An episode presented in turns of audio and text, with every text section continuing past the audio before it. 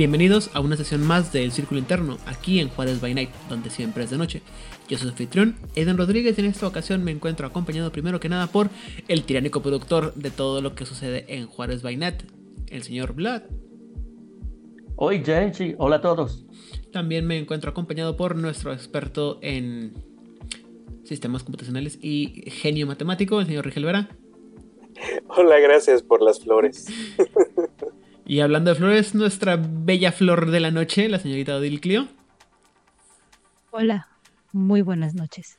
Y por último, pero no por eso menos importante, nuestro acompañante y espía en de gente rara y extraña en las, las tierras jalapeñas, el señor Ritzamna. Muchas gracias por acompañarnos en esta fría noche. Ya sé, está bien rico el frío, ¿verdad? De hecho, sí. O sea, está haciendo frío, pero no está helando. Que bueno, bueno, no sé cómo esté en sus tierras, pero este día que estamos grabando es el primer día en toda la semana que no estoy ni titiritando ni adolorido del frío que está haciendo en mi cuarto. Entonces, estoy muy feliz. O sea, en Ciudad Juárez la semana estuvo haciendo frío que te dolían hasta los huesos. Eh, más que nada mi, problema de la espalda baja esa hermosa hernia que he desarrollado, así como que cada vez que hace frío muy... Cuando me descubrí que no me gusta tanto el frío como que pensé que me gustaba. Falta de ganas de visitar a tus simis en local. Sí, pero bueno. a ver, gente. Creo que quiero hacer algo, una aclaración. Cuando la gente que decimos que nos gusta el frío, decimos que nos gusta el frío, nos referimos a mínimas de 5 grados, no a menos 20. No, ni siquiera estamos a menos 20, estamos como a medio. Eso ya es helado. Hemos estado como a menos, creo que a menos 3 es lo que más llegó esta semana, pero la, la El punto es ese. La fase... el frío es como máximo 5 grados en la madrugada. Ajá, eso sí. No abajo de cero, o sea, eso es lo que nos gusta a la gente que decimos que nos gusta el frío, porque nos podemos abrigar, cubrimos nuestros cuerpos y nos sentimos protegidos, abrigados y calientitos. Tomar un chocolatito o un cafecito. Bueno, y antes de seguir platicando las ah, minucias eh, climatológicas que a nadie le importan, el día de hoy vamos a empezar nuestro programa, pero antes del programa tenemos que hablar de las noticias de la semana. Así que voy a empezar a echar chisme, porque me encanta el chisme y me encanta chingar a la gente. Y voy por mi ropa. Lo, único que voy a, ¿cómo se llama? A mencionar es que en algún punto de la semana me tocó ver que aparentemente eh, la tienda en Steam, eh, para todos los que juegan Steam, que anunciaba la, próxima salida de eh, Vampiro la Mascarada Bloodlines o Linajes 2, que estaba anunciado para diciembre de este año 2023, cuando estamos grabando, ya cambió y ahora dice solamente próximamente. Lo cual, haciendo hoy el, todavía el primer mes del año, me voy a atrever a decir que Linajes 2 tampoco saldrá este año. Híjole, la verdad es que es una pena. Ya había ni el siguiente. Vivirá, saldrá nuestros corazones sin el imaginario.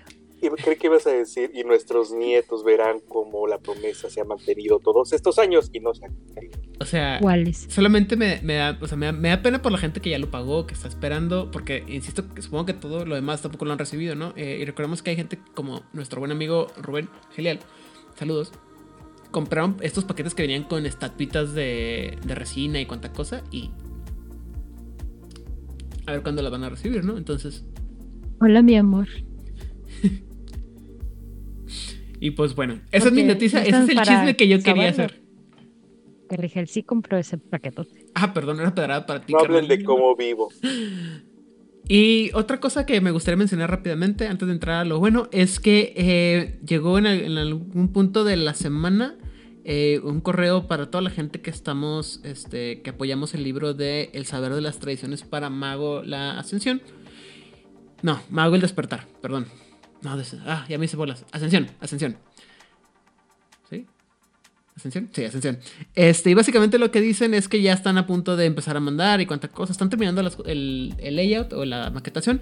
Pero lo divertido de lo que quise reírme junto con toda la gente que nos va a reír, si les gusta Mago, espero que se rían junto conmigo, es que de toda la gente que ya mandó su nombre para, y para poner ahí como parte del apoyo de la gente que hizo, que fue parte del mecenazgo, eh, o sea, ya estamos. Dice que falta solamente un 1% de la gente de poner su nombre.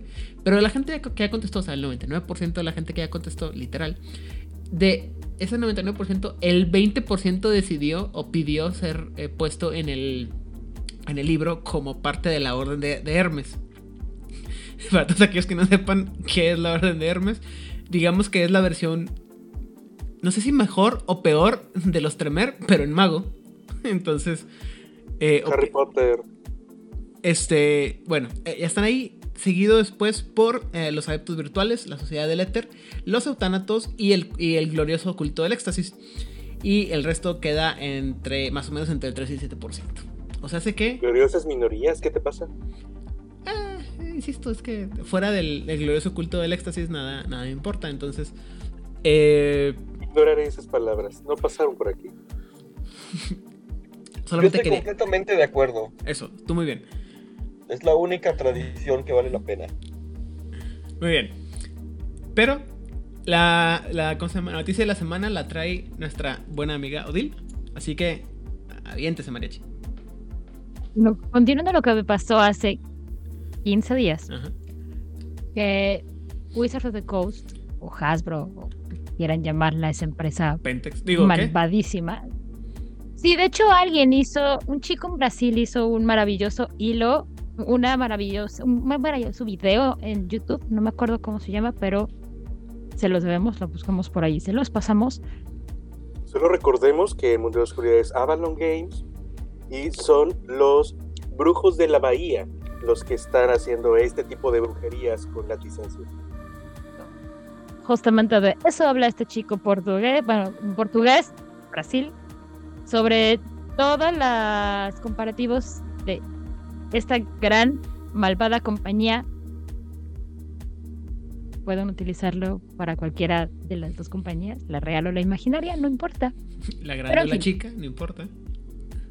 No importa, la cuestión es que después de el absoluto debacle de que la gente quitó sus suscripciones a las plataformas, empezaron a unirse los pequeños y grandes grupos y compañías editoriales de juegos de rol para crear a los o- a- a- al orco. Y un enorme enojo que fue creciendo día a día durante esas dos semanas. em, Wizard of the Coast o Hasbro decidió que iba a sacar una encuesta para escuchar las voces de la gente sobre qué es lo que la gente quería en su cora para la marca. Porque obviamente son buenas personas. O eso dicen ellos, que escuchan a su comunidad. Y la encuesta básicamente pre- este, presentaba varias opciones. Una de ellas era, deja la nueva OGL como estás, como la vas a presentar. Y todo el mundo pues obviamente pintó dedo de, eso no va a pasar. La otra era, ¿sabes qué? Haz modificaciones y adecuaciones a la época de la OGL eh, original, que es la que se supone que iban a quitar. Y la otra es, ¿sabes qué? Cámbialo todo a Creative Commons. Entonces va a quedar una mezcla ahí rara, o sea, la OGL 2. punto no sé qué, que es la que viene, va a ser una mezcla rara entre OGL 1, que es la que se está usando hasta estos días todavía, y un poco de Creative Commons. Todo el mundo dice Ding Dong, The Witch is Dead, ganamos la guerra. Yo, que soy una pesimista de corazón, digo, se ganó una gran batalla. La comunidad se unió ganando una gran batalla que claramente se decidió cuando los que hacen esta magia de dinero dijeron, si seguimos con estos números, no va a haber dinero. Y pues dijeron, está bien, vamos a darles a estos fans lo que quieren para que nos sigan dando su dinero, para que vean que somos buenas personas. Así que, muchachos, cuando una comunidad entera se une, no para tirar hate por si hay escaleras en un calabozo, no porque alguien utiliza una silla de ruedas, no porque alguien tiene un color que no es azul clarito, sino azul ve- verdoso en su piel, y utiliza sus poderes para el bien, que es pintarle dedo a las megacorporaciones, sí se puede, chicos. Y eso ha dado calorcito a mi muerto corazón. Entre las cosas que vienen en la nueva licencia o lo que se viene en el futuro, es que no sabemos si realmente fue un dedazo o un acto de buena onda o alguien con toda la mala intención lo puso ahí esperando que nadie lo viera. Y es que el gran señor de Barovia pasa a ser Creative Commons. Así que sí, ya pueden hacer sus libros sobre este lugar horrible, lleno de clichés totalmente fuera de lugar. Pero ya pueden utilizar el nombre del gran, gran, gran varón, como se llama Aidan. Stratford Sarovich. Esperen próximamente los miles de fanfictions románticos con Strad, con Pues póngase cualquier otro personaje. ya estaba hecho, lo más. Pero Wattpad está lleno de eso. Sí, o sea, literalmente. ah, bueno, o sea, el. Yo sé que me van a a matar porque no, pero no, y no estoy muy versado en esto, pero yo sé que, por ejemplo, el, la- el- a este módulo que se llama She's the Ancient es, está, es básicamente fanfiction de lo que es Strat Es un Zarovich. gender bender. Mm, Y lo. Y les. O sea. os- todos los detalles que le quieras poner, pero es un fanfiction y les pegó espantosamente bien, güey.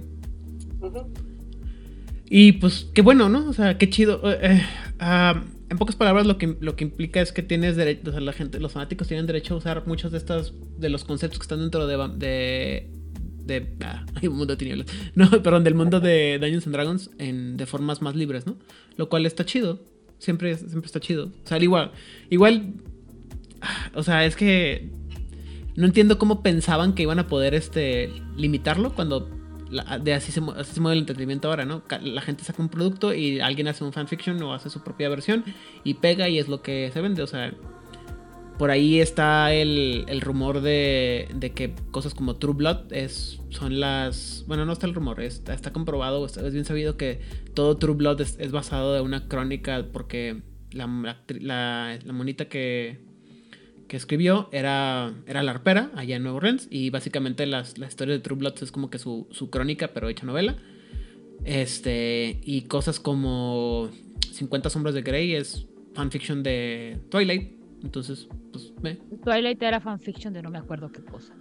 La cuestión es que realmente todas las historias de vampiros que salieron después del 95 son fanfictions de Vampire the Masquerade. Lo Sí. acepten o no lo acepten. Sobre todo en Estados Unidos, este, en- creo que lo hemos platicado muchas veces y en algunos, para algunas cosas está sobre, eh, es, es como que muy evidente, o para la gente que, que estamos más metidos en este mundo, es, es evidente la influencia que tuvo Vampiro la Mascarada en la comunidad vampírica eh, en general, por así decirlo.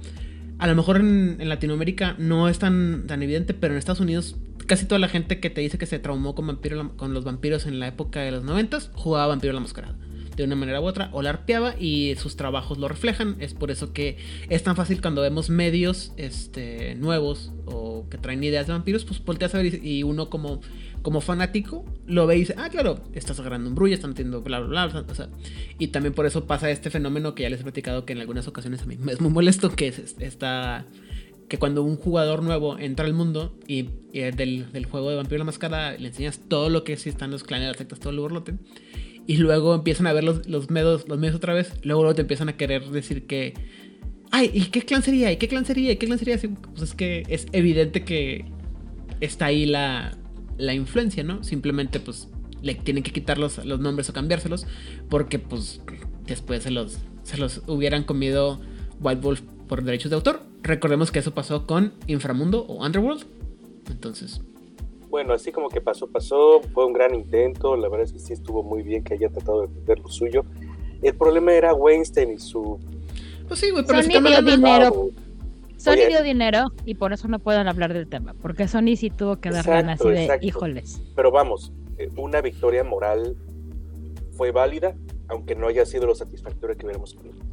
Sí, Mira, te- de True Blood, yo supe que era el fanfic cuando llegan a la última o penúltima temporada y está el circo de las hadas y cómo se ponen los vampiros cuando beben sangre de hada y es como momento.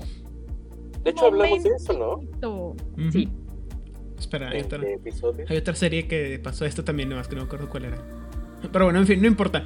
Jóvenes, hemos llegado a los obligatorios 15 minutos de absolutamente nada, o de chisme, cotorreo acá entre nosotros. Pero el día de hoy, vamos, bueno, mejor dicho, ya es hora de empezar a hablar del tema del día de hoy. El día de hoy vamos a hablar sobre un libro controversial, tétrico y lleno de secretos oscuros. No, no es cierto, vamos a hablar del compañero de Vampiro la Mascarada, quinta edición, que tí- tiene sus problemas, su lado oscuro y su historia. eres. Es que sí, es. O sea, sí tiene su lado oscuro y su lado tétrico. Pero, como deci- o sea, como platicamos ahorita antes de empezar a grabar. eh, es una historia interesante. Pero. Y bueno, este, no voy a empezar, no voy a soltarme la lengua hasta el final porque ya, ya sé que alguien tiene preguntas capciosas y picosas para hacer al final de este episodio. Pero Eh, el Companion es un libro que sale en el 2019, 2020, 2021, 2022. alguien tenga, alguien saque el libro por favor, alguien saque el libro por favor para verlo. Eh, no, tiene que ser el 2020. 2020, sí, porque porque fue el primer porque pandemia. Ajá, fue, fue el 2020. 2020, así es, salió en el 2020 en octubre. Salió, salió para finales del, 2020. Era, era de lo primero que, o sea, de las pocas cosas que habían salido, insisto, dentro de quinta edición. Eh, afortunadamente, desafortunadamente, quinta edición no ha sufrido de lo que llamaban Richard Tomar y otros, y Justin Aquile y otros miembros de, del antiguo White Wolf, del primer White Wolf, eh, lo que llaman la caminadora de libros. Es decir, esta necesidad de estar, de estar generando producto cada tres meses o cada cuatro meses. Por eso tenemos cantidades espantosas de libros de, de World of Darkness. Porque la. En realidad, pues la compañía no vive de eso, ¿no? De, de estar produciendo contenido de, de, libros. Entonces, no, no, está, no está forzado a sacar libros, por eso sacan libros allá una vez cada nunca. La, la calidad del, de los productos es cuestionable, pero eso ya es aparte. Eh, eh, creo que lo más importante, lo más interesante de todo es que este fue el primer libro que sale cuando ya tenemos la, el, glorioso y eterna y permanente regreso de Justin Aquili a, Paradox, bueno, a White Wolf o Paradox Entertainment. ¿Qué? ¿Cómo que ya se fue Justin Aquili? Este, no, no se crean. Este, de viento. Obviamente. Eh, pero dicen. Eso era lo interesante, ¿no? Eh, era, eh, el anuncio era que venía Justin Ackley, que estaba sacando este proyecto de. Si no me equivoco, el, mismo día que, que, lo soltaron, el regreso de Justin Ackley, soltaron el libro o anunciaron el libro del Companion y anunciaron que iban a sacar el, el, el Sabbat, ¿no? A ver, Odil, me está corrigiendo, pero está masticando. Uno, dos, tres entra Justin Ackley y este es como súper bien recibido y todo el mundo así de, ah, sí, te amamos, oh grandioso líder de la oscuridad. Y era así de, sí, sí, yo lo sé, yo te amo a ti, ñoño promedio. Vampiro promedio. Vampiro promedio. En fin, la cuestión es que dice, ¿saben qué? Este, si va a haber Hombre Lobo Quinta Edición, él anuncia así de, sí, yo vengo a dar todo Lobo Quinta Edición. Y parece que cumplió su palabra y además dijo, y les voy a dar el companion. Y además el companion va a ser total y absolutamente gratis. Como una disculpa por todos los retrasos que hemos tenido en absolutamente toda la marca. Y algunos otros dramas que han aparecido y de los cuales hablamos en su momento. O sea, el libro del sábado venía con un atraso enorme, que ya lo habían prometido, y el companion fue la galletita para que nos entretuviéramos en lo que el sábado salía. Estaba sabrosa la galleta, la verdad. Este, voy a, insisto, me voy a guardar las opiniones. Creo que lo interesante de este libro era que venía a terminar lo que lo que se había empezado en otros libros, ¿no? Insisto, yo creo que ya para, para este entonces ya estoy muy maleado yo como jugador de Vampiro la Mascarada y estoy acostumbrado a que mi manual básico traiga todas las opciones de, de clanes que ya me conozco. Por eso es tan fabuloso la edición del el ladrillo de 20 aniversario, ¿no? Porque ya tiene el libro de ya tiene todos los clanes y luego todas las líneas de sangre. Y si se te ocurre algo más, pues ahí nomás las medio metes a, fuerzas, ¿no? En quinta edición, ¿qué pasó? Ya lo platicamos. El libro básico te da los clanes. Te da los siete clanes básicos, si no me equivoco. Y luego en el libro. No, te da seis clanes.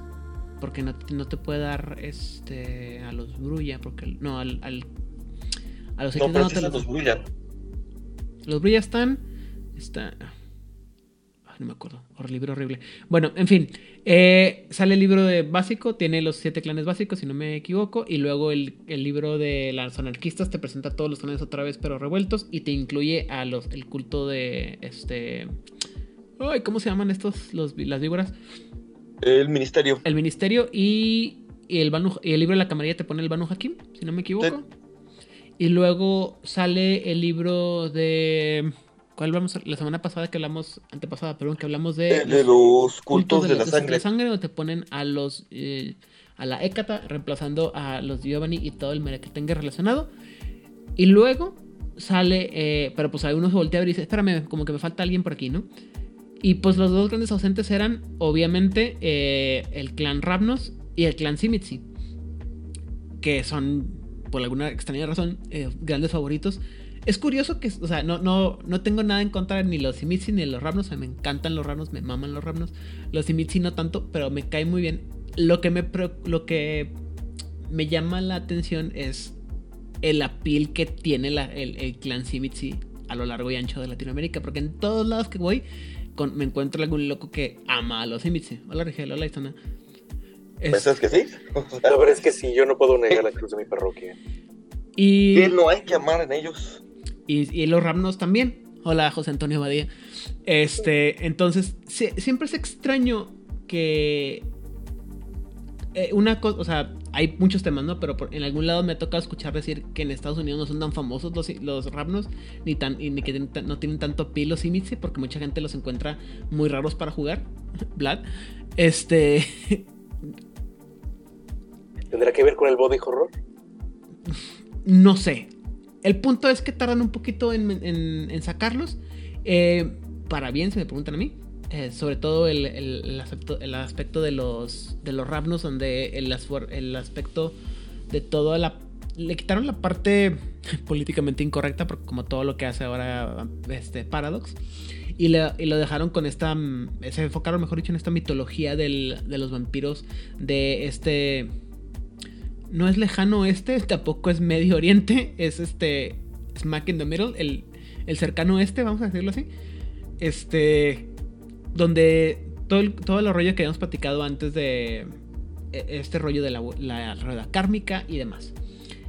Pero la sorpresa realmente para mí fue que decidieron poner a los, a los patitos feos a los patitos bonitos del, del clan- de los clanes y ponerlos como una opción jugable de entrada Ah, perfecto también. En algún punto salió este Chicago quinta edición de nos pusieron a los dos sombra. Por eso me faltaba clanes. Este. Y este. Y nos ponen a los Alubri, ¿no? Que los Alubri siempre supone que habían sido como que. Pues sí, pero no, ahí están, no queremos que los jueguen, pero sí pueden jugarlos, pero nomás son como siete, son súper raros, únicos y especiales y detergentes. O puede ser con los, jugar con los guerreros aguerridos, malvados y satánicos de los Alubri en el, ¿cómo se llama? En el Sabbat, pero resulta que ahora no. Entonces, es un... No puedo decir ni siquiera que es un libro, porque no es un libro, es como un, un panfleto bastante gruesecito. ¿Ves? Panfleto le queda muy bien. Hay muchas cosas que realmente deben ser panfletos. ¿Para qué me lo vendes como otra cosa? Y bueno, eh, es, vamos a hacerlo lo más rápido posible este asunto para que no sea tan largo para ustedes, pero el panfleto consta de cinco partes. Eh, la primera la introducción, una larguísima introducción, gente, como de cinco enunciados, porque la, la la mitad de la página es una foto gigantesca. Y lo que dice básicamente es, pues les trajimos más opciones para que sean felices y jueguen más y tengan más cosas que jugar. Sean felices, bye. Con lo cual nos vamos a el capítulo número uno, que va, del cual va a hablar nuestra buena amiga Odil. Así que, Odil, cuéntanos, ¿de qué va eh, el primer... el primer capítulo de este controversial libro? Está atascándose en sus palabras. Literalmente. O sea, esta es, es la expresión del enojo de Odil por lo que le tocó eh, esta parte del libro. Deberían de ver cuando la llaman cuando está comiendo. La misma cara de odio, frustración y, y- y recordatorios de la familia. Sí, porque aparte mi padre tiene el don de, hija, estás muy ocupada. No, tú, papá, estoy comiendo. Muy bien. No importa a qué hora pase esto. Si estoy comiendo a la una, a las dos, a las tres o a las cuatro, va a pasar. Es, es algo, es, un, es una habilidad que tienen los padres de esperarse hasta que te sientes y es la primera bocada para decirte, oye, ¿me puedes ayudar con X cosa? Creo que es parte de algún tipo de vínculo extraño. Muy En bien. fin, pues vamos a darle a esto. Empiezo a leer este bonito capítulo cuando llega el compañón. Y primero dije, bueno, vamos a ver qué tantos le cambios le hicieron a, a- a los clanes, comparativamente. Y me encuentro, pues, que pues aplicaron la del Simi. O sea, no es lo mismo, pero es igual. Empezando con los Ravnos. En el caso de los Ravnos, tenemos que en eh, hasta las ediciones de 20 aniversario, los Ravnos pertenecían a un grupo étnico geográfico muy particular con costumbres muy, muy, muy, muy claras sobre a qué grupo étnico social pertenecían. Y estereotipadas, ¿no? También. Importante mencionar. Pero además llevados al estereotipo. O sea, de por sí es un grupo. Es un, es un grupo étnico social que tiene, sí, sus costumbres muy claras, sus formas de llevar la vida muy particulares y muy determinadas, y tienden a ser un grupo cerrado porque claramente eh, la historia mundial les ha dicho, mejor no te abras al mundo porque te pueden pasar cosas muy terribles. Sí, es justo lo que iba a decir. Además, un grupo con una larga historia de haber sido perseguidos e intentado exterminados muchas veces. Ajá. Esto aplica para más de un grupo en Europa. Sí, No, pero de no hecho, en son... Europa, Y el mundo. dos. Este. Ajá, en Europa son dos. Y dos son muy marcados. Uno de ellos, este, ayer celebraron el día en que se recuerda la tragedia de la Segunda Guerra Mundial. Pero este grupo en particular, aunque sí fueron víctimas de lo que pasó en la Segunda Guerra Mundial, usualmente no son vistos como parte de, de los campos de, de esta guerra, ¿no? En fin, la cuestión es que quitan toda esta carga sociogeográfica de, las, de los grupos y lo dejan solamente en la parte de mm, ¿cuál es uno de sus rasgos más importantes? Bueno, son nómadas o seminómadas. Y es el rasgo que les dejan para no entrar en mayores detalles. Esto es basándose en que ciertamente les fue terriblemente mal en la guerra de la ajena. Recordemos que quinta edición no hace un borrón y cuenta nueva, hace un soft reset de lo que pasó para simplificar un poco el lore para las generaciones nuevas que empiecen a jugar. No significa que todo lo escrito antes no haya sucedido. Así que, eh, pues la semana de las pesadillas, tenemos un programa de Juárez, si no me falla la memoria sobre el tema, Sí. que ponemos en la casita abajo los la descripción, ahí yo espero que se pueda poner para que la gente sepa de qué estamos hablando. Y les fue muy, muy mal. A los Rams les fue terriblemente mal en la semana de las pesadillas. Quedaron súper poquitos, casi terminan un clan extinto, pero son muy necios para ello. Y el que estén en este compañón lo demuestra. Así que quitan toda la parte de clichés, de sobrenombres irrespetuosos y dejan nada más, ¿sabes qué? Son grupos que están vagabundeando por el mundo porque la maldición después de la situación con la guerra de la viajera hace que no puedan estar establecidos en algún lugar. Han perdido esa ancla de estabilidad que además nunca tuvieron voluntariamente, pero ahora está muy agudizada, al punto de que no pueden estar más de una noche cada siete días en un solo lugar. Esa es su, su prohibición de clan. Si es así, o sea, si duermen más de una noche seguida en un lugar por- durante siete días, lo que les va a pasar es que van a recibir un daño agravado igual a cada uno de los dieces que hayan, o, o un, da- o un dado extraordinario que hayan obtenido en una tirada de la severidad de la prohibición. Oh. Teniendo en cuenta que un jugador que no se quiere llenar de puntitos y no quiere ser super edgy, a lo mejor tendrás una severidad de, de, la prohibición de uno o dos. Entonces, realmente tienes pocas posibilidades de que obtengas un 10 o un éxito extraordinario, pero las posibilidades nunca son cero.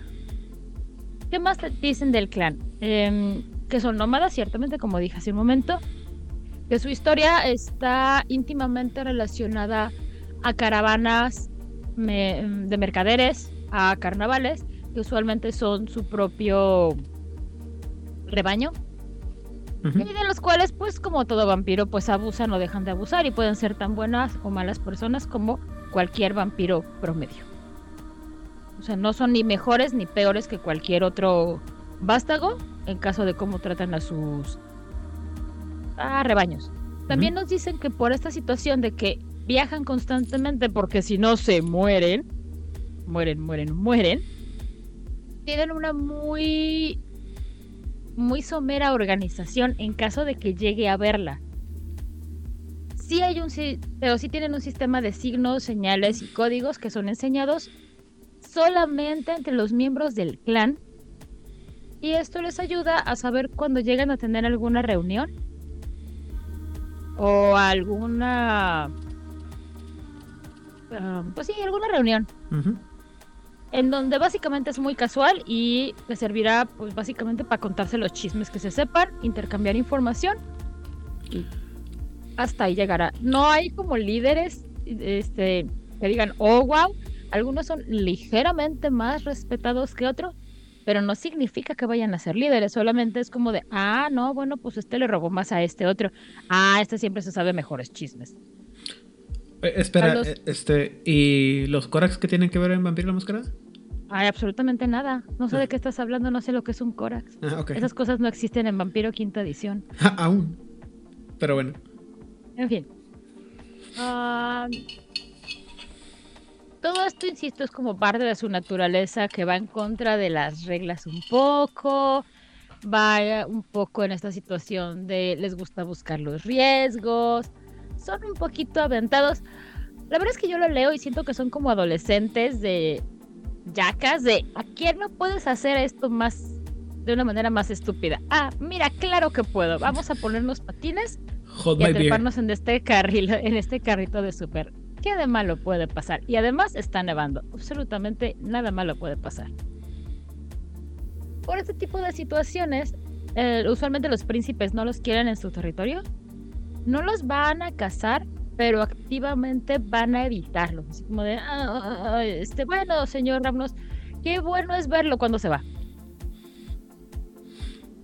Y en el caso de los varones, de los grupos anarquistas, no los van a correr, pero tampoco van a alentar que se queden.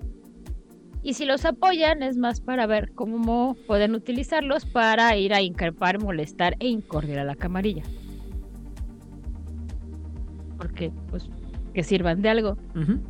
Y cuando los ramos quieren am, ser más partícipes de los usos y costumbres en las cortes o en los grupos anarcas, usualmente pueden ser empleados como, mm, como asesinos, como espías, como mensajeros que conocen un montón de rutas. Y llegamos de esta manera a sus disciplinas. Aquí ya no tienen disciplina especial, ya no tienen el quimerismo. Lo que tienen es animalismo, ofuscación y presencia. Cuando más adelante vamos a hablar de esto, pero básicamente la- el quimerismo se convirtió en poderes que son amalgas, am- amalgamas, Amalgamas. pero pues vamos a, el libro habla más adelante de todas ellas, hay algunas muy interesantes. Y la compulsión de los ravnos, por si no quedaba absolutamente claro, es buscar el riesgo.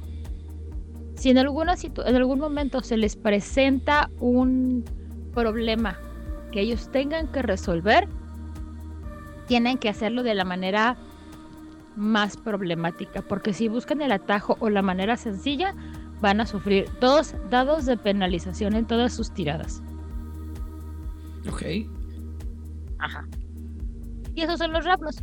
Como pueden ver, eh, yo creo que son el clan que más cambió comparado a las ediciones pasadas, porque le quitaron todo el trasfondo étnico, racial, geográfico, para evitar pues más clichés y todas estas cuestiones de las cuales White Wolf pecó tan duramente durante los 90 y principios de los 2000 Me atrevería a decir que, que no es tanto en realidad, ¿eh? O sea, la verdad es que, sobre todo, Dale, dale, dale. Sobre todo con el, la, el, da- el lado que le dieron, el giro que le dieron en tercera edición, eh, sobre todo ya los últimos libros, después de que salió el, el libro de, Clan, donde te, te hablaban de las compulsiones de, y de las actividades este, criminales por parte de los Rapnus, creo que es donde pudieron hacerlo. Y... y Ah, el, el sabor que me dejan a mí de estos Rapnus es que les, por separarlos de un grupo cultural, los separaron de todo y simplemente son así como que, ah, pues ahí están los changos estos, o sea, ¿qué hacen, no? Pues, o sea, no dejan, más que un clan, parece ser que le dieron el, el, el nombre de un clan a los Tips, ¿no? O sea, un clan que no tiene una identidad muy definida y que nomás están ahí de como de... como Deus Ex Máquina. Mm, en ese pues, o sea, lo hice un... solamente para darle eh, este gusto a los fans, porque hay un club die hard de, de los Raptors, la verdad. Pero así como que le aporten al sistema, a la historia, a mi parecer es los únicos que, como vimos en la Semana de las Pesadillas eh, y la historia que tiene el clan Rapnot, uh, me, lo que me gustó es que no regresaran como un clan completo. Uh, como Aidan los describió, que son Kaitif y que son un grupo. Me gusta esa parte de que son los últimos de su clan, de su clan, son los olvidados eh, y que solamente existen un par de ellos. Eso es lo que me agrada, que esa continuidad de el gran metaplot está aquí representada de esta manera. Y también de que no haya sido agregado y que no tengan toda la carga cultural y todas sus historias, a mí también tiene sentido ya que perdieron la conexión con sus antiguos, perdieron la conexión con su tribu, perdieron la conexión con todo y ahora ni siquiera pueden vivir en un solo lugar. Se ah. diluye aún más la, identidad. Es que está, ajá, representan a un clan totalmente desenraizado que mantiene algunas como de sus ideas básicas de no respetamos mucho la autoridad, la propiedad privada como que nos va y viene, por lo mismo de que no podemos permanecer mucho tiempo en un espacio. Yo sí voy a extrañar la parte mística que tenía el clan. Porque era lo que más me gustaba. O sea, ah, así de. O sea, cuando la descubrí y todo lo que tenía que ver. O sea, la importancia del clan y del camino de la paradoja fue como un wow, esto está bien interesante. Y me pasó como con los Malkavians. Todo el mundo lo jugaba como Dios le daba a entender. Y es de, chico, léete el libro. En el libro te están diciendo que ni al caso con eso no, pero es que yo quiero ser Gambito, porque los noventas, recordemos. Eh, Nunca se me había ocurrido que Gambito pudiera ser un Ramnos, me siento tan estúpido. ¿Cuántos años tenías cuando te diste cuenta que Gambito podía ser un Ramnos? 38. O sea, son un montón de ladrones, eh, mentirosos, que tienen su, su refugio en el Super carismáticos, el extraño, misterioso. Por supuesto que Gambito es el príncipe de los gitanos, obviamente. De los ladrones. Bueno, me siento muy estúpido. ¿Podemos continuar? No, no, no, es que es que también tenía yo muy fresco Gambit por cuestiones ñoñas mías. Por supuesto, claro. Samantha tiene toda la razón, está haciendo una anotación importante que este Gambit es un miembro de la comunidad Cajun, no es romaní. Tiene toda la razón, pero el arquetipo está ahí. O sea, más como A ver, explícame en un personaje de la cultura pop cómo sería un Ravnos Gambit. Métele un poco más de religiosidad, quítale la parte de era este espía del señor siniestro y tenemos a un a un gran Ravnos, de hecho. Pero a mí me gustaba la parte religiosa del clan. Y se la quitaron por todo lo que Vlad dijo y con lo que estoy totalmente de acuerdo. Porque tiene mucha, mucha lógica. Es de... Les desenraizaron todo y por eso no se pueden quedar quietos. No se pueden quedar quietos en general. Diría mi abuelita, tienen chinches este, allá abajo, pero esa es otra historia. El siguiente clan del que habla este apartado es, son los alubris. Y los alubris regresan a ser un poco, o más bien un mucho, a como eran en la em, segunda edición, si no me falla la memoria. Porque en el Revised ya agregaron a los Salubri dentro del Sabbath, que son la parte guerrera, súper aguerrida y súper violenta. Están bien padres, por cierto no porque sean del Sabbath, sino por la manera en que utilizan sus habilidades de salubre. Y entonces regresan a este estado más basal, digámoslo, de los salubris modernos, en donde pues son bien poquitos. O sea, se supone los chismes y aparte son bien misteriosos. regresa de ser esta, este clan que sí se sabe que existe, que se sabe que andan por ahí, pero son bien misteriosos. Se supone, dicen, que solamente puede haber siete al mismo tiempo, pero tampoco hay pruebas de ello.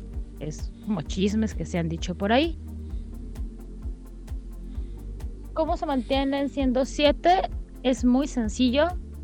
Y es que cuando uno de estos siete salubris llega al lago del Conda, decide que es momento de pasar la maldición vampírica a otro pobre humanito. Le va a enseñar todo lo que sabe. Y este salubri que llegó al lago del Conda se va a hacer puff por ahí. Porque recordemos una cosa, gente. La Golconda no te convierte en humano. No, no te hace un niño de verdad. Exactamente, Vlad. Así mismo, les dieron muy mala propaganda. La Golconda no te hace un niño de verdad. Lo que hace la Golconda y lo que la hace tan poderosa es que te quita todas las maldiciones vampíricas. Por favor, no lo olviden. Eso hace la Golconda. No te hace humano, no te quita el vampirismo. Solo hace que tu vampirismo sea chido. Tolerable. Ay, mira, ya puedes salir casi de día, gastas un punto de sangre a la semana. Este. Te da un montón de ventajas. Claro, que llegar ahí es un dolor de cabeza y como vampiro no se puede porque tienes una cosa llamada bestia que está constantemente diciéndote, oye, tenemos hambre, tenemos hambre, tenemos hambre, tenemos hambre, mata, mata, come. No necesariamente en ese orden. también que te dicen aquí, bueno, pues los alubri, pues lo que ya sabemos, que fueron víctimas de un usurpador muy avaricioso y que luego les dieron una propaganda bien horrible de, es que ellos hacen esto. Entonces, eh, a la víctima la convirtieron en la culpable del crimen del cual fueron víctimas. Porque claramente el clan se acabó cuando los diablarizaron, entonces ahora los acusan de diablaristas. Y pues es una gran propaganda para evitar que este pobre clan pues tenga aliados. Nadie quiere que se coman tu alma. Creo. O sea, hay gente muy extraña en este planeta. Seguramente hay alguien en el mundo que diga, sí, yo lo haría. No lo sé. ¿O qué tipo de gente abraza el clan? Y esto es bien interesante.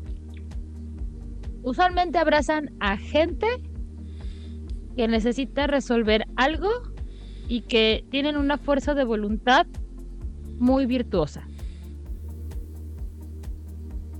O sea, gente que ya que desde que son humanitos tienen humanidad de 8, siempre están haciendo cosas buenas por los demás, o han sufrido tanto, tanto, tanto en la vida que deciden que lo mejor que pueden hacer es seguir, llevar el camino del bien y de la bondad y de la generosidad.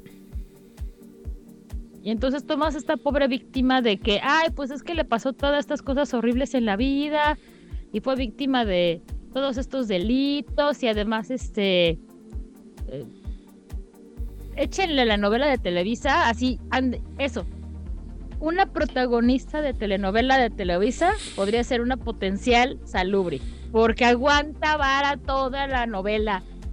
Jamás, jamás compromete sus principios. Siempre es buena. Siempre, sin importar nada. Entonces un salubre va a decir, esa es la buena. Claro, eso es lo que dicen. También dicen que hay muchos salubris que dicen vamos a arreglar el problema del vampirismo. No lo vamos a permitir, no vamos a hacer que la gente eh, pueda estar en indulgencia con esto. No, vamos activamente a cazar a todos esos vampiros que tengan una bestia fuerte o una humanidad baja, que es como muy de la mano. Así que hay salubris, según estos chismes, que andan por el mundo cazando otros vampiros que tienen humanidad baja o una bestia muy grande. Ahí ustedes deciden qué tipo de salubri les gustaría en su crónica. ¿Quieren a su epítome, a su farola, a lo más alto de las virtudes humanas o a un cazador de monstruos? Eso sí está bien padre. pero solamente pueden ser siete. Según.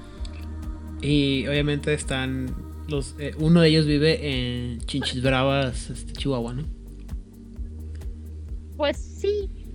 Es tu vecino, Eden. Sí, no, o sea, eh, eh, no me acuerdo si lo mencionan en el, en el Companion, pero es una cosa que, que creo que vale la pena mencionar. Estos clanes van a ser más raros de lo normal. O sea, si tus vampiros normales ya son raros, estos clanes van a ser todavía más raros y más, es más poco probable que aparezcan en las crónicas. Porque si no, tienes que, tú como narrador y tú como jugador tienes que darte a la tarea de inventarte una razón por la que este vampiro extremadamente raro está viviendo en Chinchis Bravas, Chihuahua. No porque no quiera mi ciudad, yo amo mi ciudad, la frontera más bella y fantástica del mundo y el lugar en el que debe vivir Dios. Pero no tendría por qué tener a un antediluviano así de aquí de vecino, ¿no? O sea, o sea si de por sí la idea, la ¿Y tú posibilidad... O sea, si de por sí la, la- la posibilidad de que Caín sea un, un taxista en Los Ángeles, o sea, en Los Ángeles, o sea, de todas las ciudades en las que pudiera ser taxista Caín en Los Ángeles, un vampiro con mucho menos posibilidad de existencia, no, no veo cómo podría estar en una ciudad chica. Y eh, lamento decirles este, esto a la mayoría de los jugadores de Latinoamérica, no importa qué tan grande sea tu ciudad, es generalmente mucho más chica que el resto de las ciudades del mundo. A menos que vivas en la Ciudad de México o una cosa así. Vas a vivir en- Gracias. o sea, digo, y eso sí, meramente por cuestiones históricas, ¿no? Pero la mayoría de las ciudades grandes de Latinoamérica no son, no son ciudades grandes en realidad, son ciudades muy chicas. Entonces, no habría razones por las que. Dime. Difiero con tu opinión, pero continuamos. O sea, me vas a decir que tengo que. O sea, no es tan fácil, güey. ¿Sí? ¿Me explico? O sea, que haya. O sea, por estadística, pues, ¿no? es, es poco probable que existiera un vampiro como estos. Eh, mira, es cierto que lo que dices que para poder traer a este tipo de personaje a tu jugada, a tu ciudad, tienes que ser creativo y, y traer un buen argumento para que llegue y que no se convierta en tu Deus Ex Máquina. Que Ujú. llegas un momento en tu crónica de que no sé qué hacer, Dios mío, este, tenemos que darle algo, le tengo que dar algo interesante a mis jugadores que hace. Ya se voy a traer a uno de los siete salubris que existen en todo el mundo para que tengamos nuestro capítulo del Golconda. Claro que sí. No, no. Me gustaría eh, que fueran utilizados como un recurso eh, para historias más grandiosas o Final Boss o el último jefe de tus crónicas. Es así como yo lo visualizo, para que no sean trivializados. Y si llegan a, tu ciudad de Chinchis Bravas, Guadalajara, eh, entonces que, sea la última ciudad en la que deben de llegar. Eh, Mm, Creo que esa es precisamente la cuestión y, yo coincido con Aidan. Yo creo que hay dos clanes de vampiro que nunca deberían de ser jugables, los Bali y los Salubri.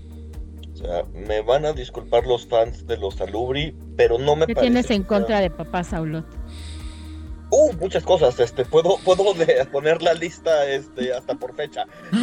O- Este, vaya. esos es la creación de los Bali, Oh. ¿Estás diciendo que papá Saulot pues, creó a los Bali? No, no, no, no, no, jamás. Ah, ya decía yo que es les estabas levantando falsos. No, no, no. Y mira, si yo tengo listas, los Kuei-Jin todavía tienen una lista más grande, pero ese es otro tema. Y esa seguramente sí está así fechada Sí. minuto a minuto. Ah, sí, seguramente así Por de... favor. Tenemos, en esta fecha se descubrió el té, e- en esta fecha hicimos este intercambio cultural económico con India y en esta fecha llegó ese maldito infeliz occidental. Ahorita hice toda una pregunta sobre si, Saulot podría ser considerado occidental, dado que en realidad debería de ser del Medio Oriente. Pero esa es otra cuestión. El chiste es que eh, me parece que los Salubri no es un clan jugable. Y, menos en esta situación en donde te dicen, solo hay siete en el mundo. Y explica efectivamente que como uno de esos siete Salubri en el mundo está en Juan Pedro de las Pitas o en Comala. Entonces, sí rompes mucho con, con lo- el mismo misticismo que tiene el clan. La idea del clan se me hace más interesante. Y el Los juego. pones como un recurso del narrador. yo aquí voy a poner el por qué podría estar en Chinches Bravas, en San Juan de las Pitayas o como se llama el pueblito de al lado que nadie conoce. Hay una excelente película, muy mala, de principios de los 2000, es una película de, terror ciencia ficción donde llegan unos extraterrestres a conquistar la Tierra y llegan a cualquier pueblito que no me acuerdo cómo se llama en Estados Unidos, a la mitad de la pinches nada. Son como usurpadores de cuerpos, pero no, soy, pero no se llama así. No me acuerdo cómo se llama. La cuestión es que cuando se enfrentan al líder de estos extraterrestres usurpando el cuerpo de la porrista, me parece. Algo así no importa para la historia. De, bueno, pero ¿por qué te viniste a la mitad de este pueblito, a la mitad de la pinches nada, en un estado que nadie pela en Estados Unidos? Creo que era Arkansas o algo así como la mitad de, de Estados Unidos. Ajá. Y responde, ¿por qué nadie esperaría que yo llegara aquí? Aquí yo puedo empezar a hacer toda mi invasión poco a poco Porque nadie y nadie se va a dar cuenta. Y entonces luego me voy a ir a otro pueblito donde nadie se va a dar cuenta. ¿Por qué me voy a una gran ciudad donde todo mundo siempre está viendo a todos lados, aunque a nadie le interese nada? Si Camuflaje. aquí puedo hacer lo que yo quiera y crecer todo lo que yo quiera. Y para mí fue un fum. Tiene toda la razón del mundo. O sea, ¿por qué alguien te. ¿Por qué la invasión, por ejemplo, en la película del Día de la Independencia, ¿por qué pondrías naves gigantescas encima de las grandes ciudades y lo que quieres es destruir la tierra? ¿Sabes qué? Mejor. No necesitas mucho, nada más tienes que decir que un país enemigo dijo que tu mamá estaba fea y ya. Es muy sencillo. Bueno. Continuemos. Pero bueno, este. Potencialmente Salubris puede haber un titipuchal. Como siempre, tú puedes hacer lo que tú quieras en tu historia. Puedes tener una ciudad llena de salubris dispuestas a llevar la palabra de nuestro señor Saulot a todos lados. Y por la palabra de nuestro señor Saulot me refiero a lo que tú quieras, tan guerrera o tan pacífica como tú quieras hacer tu crónica. Lo importante es que hay un gran misterio detrás de este clan y que en teoría solo son siete, porque no se sabe más. ¿Cuáles son sus disciplinas? No, ya no tienen su disciplina fea, rara que le robaron a los Cuellín. ¿Cuál de las Los dos? Cuellín. Cualquiera, muchacho. Oh, fuck. Lo que tienen en Aus es Auspex, Dominate y Fortitude. También más adelante se van a explicar qué onda con las amalgamas. Sobre más o menos cómo emulan un poco lo que se podía hacer. ¿Cómo lo metieron Pero con no. un calzador para que funcionara?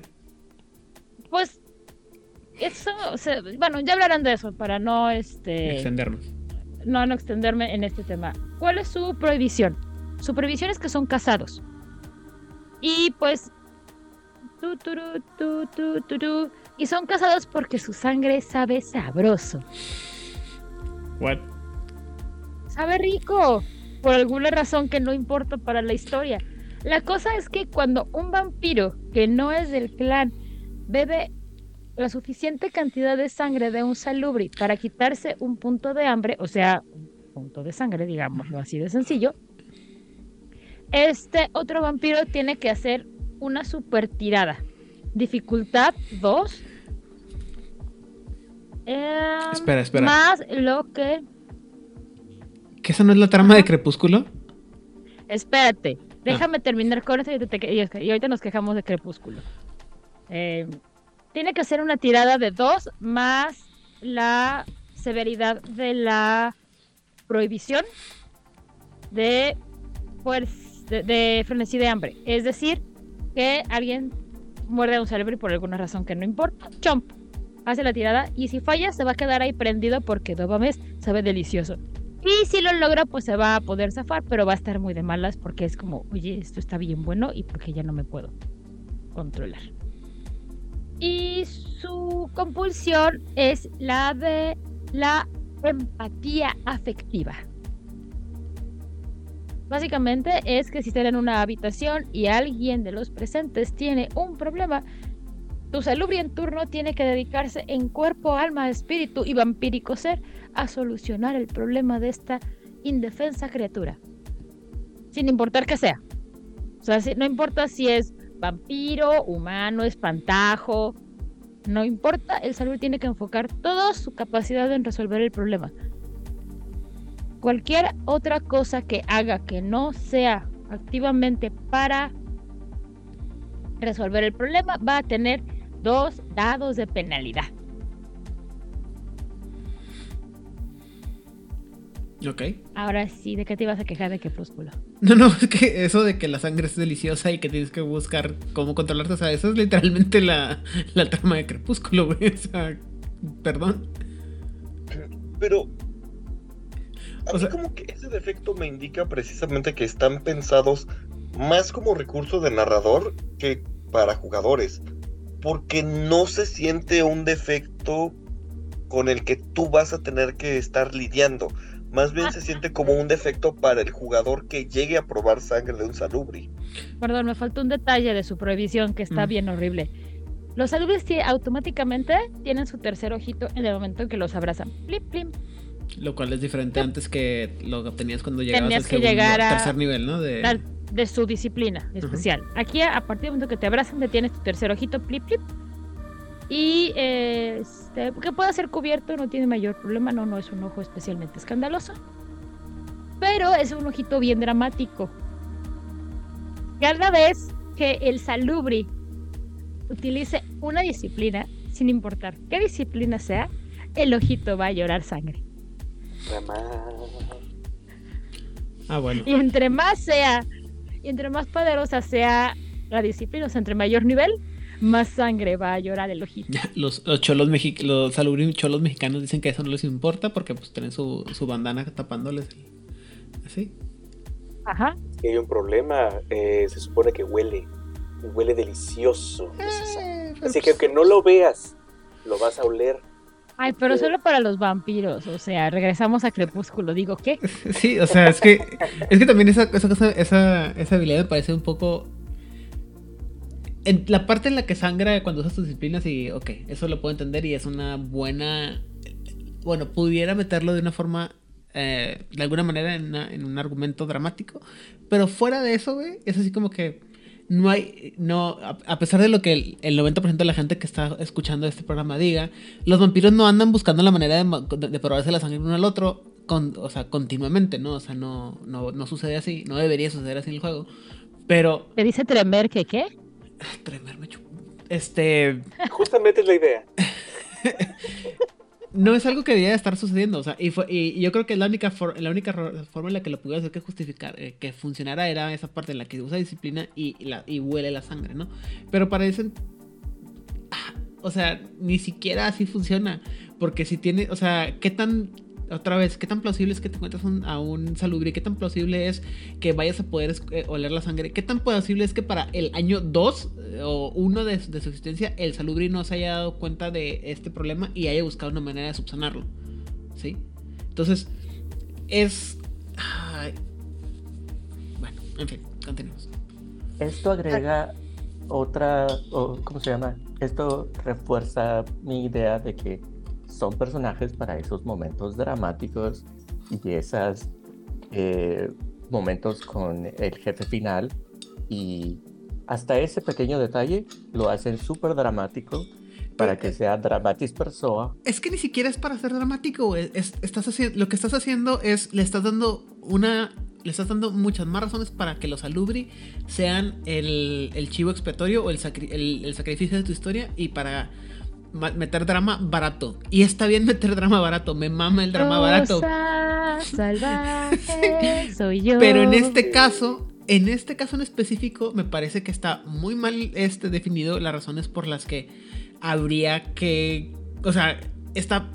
Estás buscando la manera en la que este personaje va a ser sacrificado o va a ser atacado por los jugadores, sea cual sea el jugador, Solamente por, el, por la necesidad de meter esta, esta, esta presión dramática de el salubri que aparezca tiene que morir y va a ser sacrificado,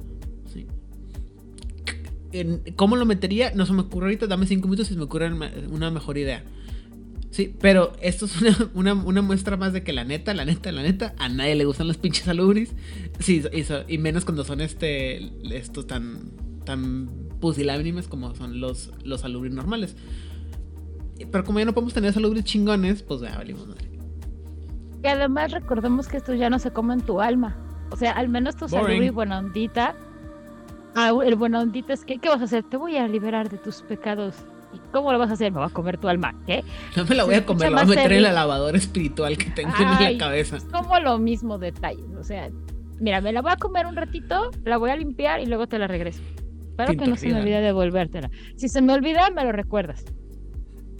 Muy bien. ¿Qué sigue, Dil? Eh, y sigue eh, el clan favorito de, del hombre con el que me casé y con y al cual amo profundamente. Y la razón por la que se conocieron, si mal no me equivoco. Pero la razón por la que nos conocimos fue mi libro de la sombra. No sé por qué se me iba a creer los Simici, pero bueno, ok, continuemos. Eh, pues ya ves. En fin, la cuestión es que vamos a ir con los simices, o chimiche, o chimichanga, o chimichurri, o como gusten llamarles, porque nadie en todo Paradox, nadie en todo Wadwood se ha puesto de acuerdo en cómo demonios se pronuncia este nombre. En teoría sí, y viene en el libro de tercera edición, pero nadie, todo el mundo ignoramos Sí, se llama alfabeto, se llama alfabeto fonético y potencialmente sí, ahí estaría la respuesta correcta. Pero a lo largo de las décadas se ha demostrado que nadie sabe cómo se pronuncia realmente. Sí, todo el mundo lo ignoramos olímpicamente, esa, esa sugerencia. Así que si quieres decirle chimichanga está bien o chimichurri también funciona. Mientras empieces con un sí, creo que todo está bien. Un. Y a mi gusto, este es el que mantuvo la mayor esencia de lo que era durante todas las ediciones. Sin importar si era re- este, segunda, revised, 20 aniversario, vampiro de Edad Oscura, Edad Oscura vampiro, 20 aniversario de Edad Oscura, porque en general los índices se mantienen muy estables. Son. No les gustan los cambios. Es como, ¿para qué, des- ¿para qué arreglas algo que no está descompuesto? Ok. Bajo esta premisa, lo que mueve a los símices es el poseer. Por eso pues tienen un dragón en su símbolo. Ellos no van a decir que es porque sean acaparadores o que quieran ser dueños de absolutamente todos. Ellos lo van a ver como el Uroboros, que es el cambio constante. Pero también puede ser el dragón que vive sobre su montaña de oro. Lo que más les guste. En este caso es el, es el dragón que vive sobre, su montaña de oro. Habla que los símices más viejos tienden a ser señores de la tierra, que van a ser dueños de la tierra y que los símices más jóvenes cambian ese deseo de poseer por, eh, bueno, poseer tierra y lo cambian a cosas mucho más modernas como cultos o como corporaciones o como pandillas, lo que les sea más práctico, porque si bien les gusta poseer, también pues, pues- pues la tierra ya está muy cara. Objetivamente ya está muy difícil hacerte de la mitad de los Balcanes. O sea, o hay un demonio o hay un símice muy viejo, que cualquiera de los dos casos es un problema. Que se nota que, eh, quién escribió estos libros. ¿En qué época lo escribieron? ¿Cómo cambian las cosas? Sí, eso de los pleitos navideños por los terrenos de la abuela ya es una, es una bonita costumbre que se va a perder. Su deseo de poseer y de que es tan suyo las cosas es que aplicarían la de primero lo destruyo antes de que alguien que no sea yo lo tenga. Fácil y sencillo. Es como el, el niño berrinchudo de la, ca- de la calle. Mm, Sí, o sea, es el, el- si no juego, si no puedo ganar me llevo mi pelota, o sea. Ajá, sí. Eh. También eh, su visión de la posesión la llevan al punto del abrazo. Consideran que sus chiquillos son su propiedad O sea, y sí. tienen una de las relaciones más estratificadas y tradicionales que hay en toda la sociedad vampírica. A la camarilla le gusta esto. A la camarilla le gusta todo esto. O sea, muy posiblemente dejarían a los Ventru como unos jóvenes irreverentes punks. Así de, a ver, ¿cómo? ¿Le estás dando opciones a tu chiquillo? Sí, claro, para que se desarrolle. A ver, pero le estás dando opciones. ¿Por qué? Sí. Ay, estos jóvenes. Ajá. Bueno, ¿y luego? Y es básicamente eso es lo que hacen los índices. Sus disciplinas son, son Dominate, Protean y Dominate. Perdón, repetí una. Son Animalismo, dominación. Animalismo, Protean y Dominate. cambiaron este Auspex por Dominate. Que en términos Munchkin, me agradaba que tuvieran Auspex, porque es una de las mejores disciplinas que existen. Pero en términos temáticos, eh, Dominate les queda mucho mejor. Porque son Tienen señores más de la sentido tierra. con el clan. Ahora, esto a mí me suena más al. Si bien sí hablan de la vicisitud, también la hablan como esta habilidad que tienen de. de- y creo que lo hablamos eh, cuando hablamos de vicisitud, de la disciplina vicisitud en el círculo interno hace como dos años, Ujú. de que es parte de demostrar que son tan dueños de todo que hasta el- cada una de las células de su cuerpo podrían cambiar a voluntad, ¿no? Entonces tampoco tienen como tanto problema con la vicisitud bajo esta premisa, pero a mí me suena mucho más a un Old Clan Simice, al viejo Clan Simice, que los Simices nuevos que tienen esta enfermedad horrible llamada vicisitud. De la cual ya no hablamos más, por favor. Ahora, ¿cuál es su prohibición de clan? Su prohibición, eh, bueno, el tema de su prohibición es que están enterrados. En esto se mantiene la temática de que deben de estar enterrados en un lugar. Antes era estar enterrados en un lugar que tuviera cierta cantidad de tierra de un lugar que le fuera significativo. En este, en este lugar cambian tierra por estar rodeado por sus posesiones. Es decir, Como que dragón. si son como un dragón, ajá, pero eh, es decir, si son líderes de un culto, estar como en el edificio principal de su culto con sus cultistas allá este haciendo cosas de cultistas. O si son dueños de una empresa, a lo mejor en esa habitación misteriosa en la que nadie entra, ahí duerme este señor Simice, rodeado claramente de su edificio empresarial y de los minions que trabajan ahí altas horas de- del día y de la noche. De no hacerlo, van a sufrir un punto de daño agravado a su willpower. Igual, bueno, van a sufrir daños agravados a su willpower o fuerza de voluntad, igual a la severidad de la prohibición. Por cada noche que no duerman en donde se sienten con sus cositas. Está bien fuerte eso. El año grabado de Willpower es de los más difíciles de recuperar juego, bajo las dinámicas actuales. Y su compulsión es la codicia. Y esto es que el Simice, el vástago, se va a obsesionar con poseer algo que está en el lugar en donde él está, algo de la escena, que puede ser un objeto o una persona o un vástago.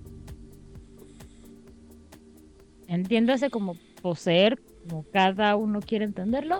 Y si no lo logra, va a obtener una penalización de dos dados a todas sus tiradas. Ok. Y esos son los índices. Ok. Chan, chan, chan. O sea, hay cambios radicales. ¿No? Creo yo. Híjole. no, Es más tipo flavor de, de método de trabajo, o sea, sistemáticamente, el sistema cambió para ellos. Pero pueden hacer las mismas cosas horribles que adoramos todos, ¿no? Este, siguen siendo esos maravillosos personajes que amo jugar.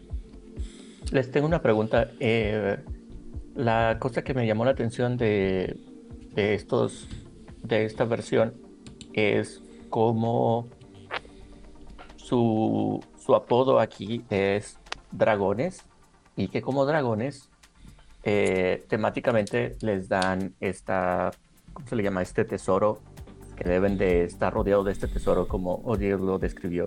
¿Cómo, ¿Cómo se llama? ¿Que tienen que estar enterrados en su tesoro o El lo hoard, que ellos... el- sí, la. Ellos también. Eh, les quería preguntar, no recuerdo si algo similar existía en, en ah, todo lo escrito en libros anteriores. En los libros anteriores se les llamaban los dragones también, hacía referencias a ellos, pero no como tal. No, no tan y, y con algo. No tan literal. No tan literal. No, de, de hecho eran demonios, no dragones. Y aparte, no, y, re- y- y no es demon, es fin, Fin. que es un tipo bien particular, que en Ajá. español no tenemos una palabra para eso, que no sería diablillo, no sería demoncillo, no, sé qué sería. No hay, no hay realmente, hasta donde yo sé. No, no hay una, una traducción directa para, para fin, pero lo que quiere decir es como un, en- un espíritu un chocarrero, un espíritu muy agresivo en contra de la de la persona. Y o es que precisamente estos simis a mí se me figuran más el viejo clan que los que teníamos enmascarada. Y, y además pues, me figuran los simis de Edad Oscura. Porque Sí, la razón por qué eran los demonios es porque tenían esta, este carácter mucho más sádico y eran los científicos. Era lo que, parte de lo que a mí me gustaba mucho de ese clan. Que aquí sí está, pero como no tanto. ¿No? Eh, en, en, en Te lo ponen libros- más por encimita, o sea, aquí te lo presentan más como los señores de la Tierra de la Edad. Media y dejan la parte del científico, sí está presente, pero apenas te la mencionaron así como de, ah, sí, sí lo hacen como parte de sus cambios. Lo cual, aunque me duela, sí está mejor. Sí es muy difícil jugar ese tipo de personaje. Y por el tipo de juego que están presentando, sí como que ese tipo de Simi siento que ya no cuadraba tanto. Entonces ya si tú como jugador quieres darle ese sabor, está bien. Pero me parece que la base de el, viejo clan Simis me parece mucho más adecuada para lo que está queriendo hacer Quinta. Mm. Sí, lo, bueno, eh, en mi muy personal perspectiva, creo que la razón por la que cambiaron esto es porque, ah, otra vez, estamos tratando de quitar muchas cosas que son incómodas para mucha gente y desafortunadamente, o afortunadamente, o por razones que ustedes quieran, o el mente que le quieran poner, el, el body horror es una cosa que no todo el mundo lleva, lleva bien y no todo el mundo este, lo acepta y no es fácil de interpretarlo de una manera que no ofenda. Este casi todo lo que sobre todo en la época en la época reciente todo lo que tiene que ver con, con body horror es muy grotesco este cómo se llama la película esta que te platiqué la otra vez Vlad de con este Los crímenes del futuro. esa madre que la ves y dices tú ah está chida pero La de eh, Cronenberg, ¿no? Ajá, de Cronenberg, que no está tan, tan ruda, pero cuando, creo que cuando la mayoría de la gente piensa en, en body horror últimamente, todos hablamos, todo el mundo piensa en cosas como el cien pies humanos, una grosería de esas. Entonces, ah, entiendo que es- quisieron quitarse, alejarse de ese tipo de cosas tan, tan, insisto, que para mucha gente pudiera ser ofensivas. Entonces sí se van por esta parte como de un vampiro, como dice Isana, más como de la Edad Media, en la que son estos señores de la tierra alejados. este, y creo que por ahí va este comportamiento dracónico, ¿no? La idea del vampiro en su castillo, que son monstruosos y que eh, están tan aislados de la sociedad que todo lo que tienen es donde como que lo mantienen alejado de todo y, y no quieren perder nada. O sea, son como... como Son es- como Darkseid. Ah, sí, y son como, como mencionabas ahorita antes de empezar a grabar, Odil, eh, son como la fleece de los linternas naranjas. Esa, esta necesidad de, no, esta- estoy solo y no me muevan mis, mis macetas, como diríamos en otros tiempos de este podcast. Pero no quiero soltar nada y es, o sea, Es mío. es mío, mío, mío, y esto es mi, mi rancho, no se metan, no se me acerquen. Ah, es algo, también, disculpen, ¿no? Es como lo que ahora llamaríamos mucho como, como incels. Y creo que también creo que refleja muy bien el tipo de gente que está jugando el juego últimamente. Entonces, no me molesta, pero también lo siento tan específico el sabor que digo yo, ay, güey, o sea, pues sí. No, no, no veo otra manera en la que lo pudieras meter tan fácil. Sí, Rigel. Pues respecto al, al tema o sabor, eh, toma en cuenta que toda la eh, toda la idea de este nuevo juego, porque pues prácticamente están reescribiendo las reglas del juego, eh, tiene mucho que ver con la Edad Media, con el neofeudalismo, con la forma en que presentas a los vampiros como algo anacrónico.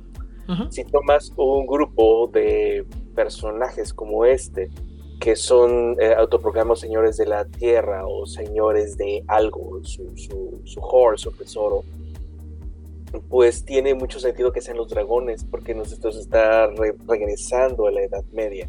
En ese sentido, a mí me gustó mucho.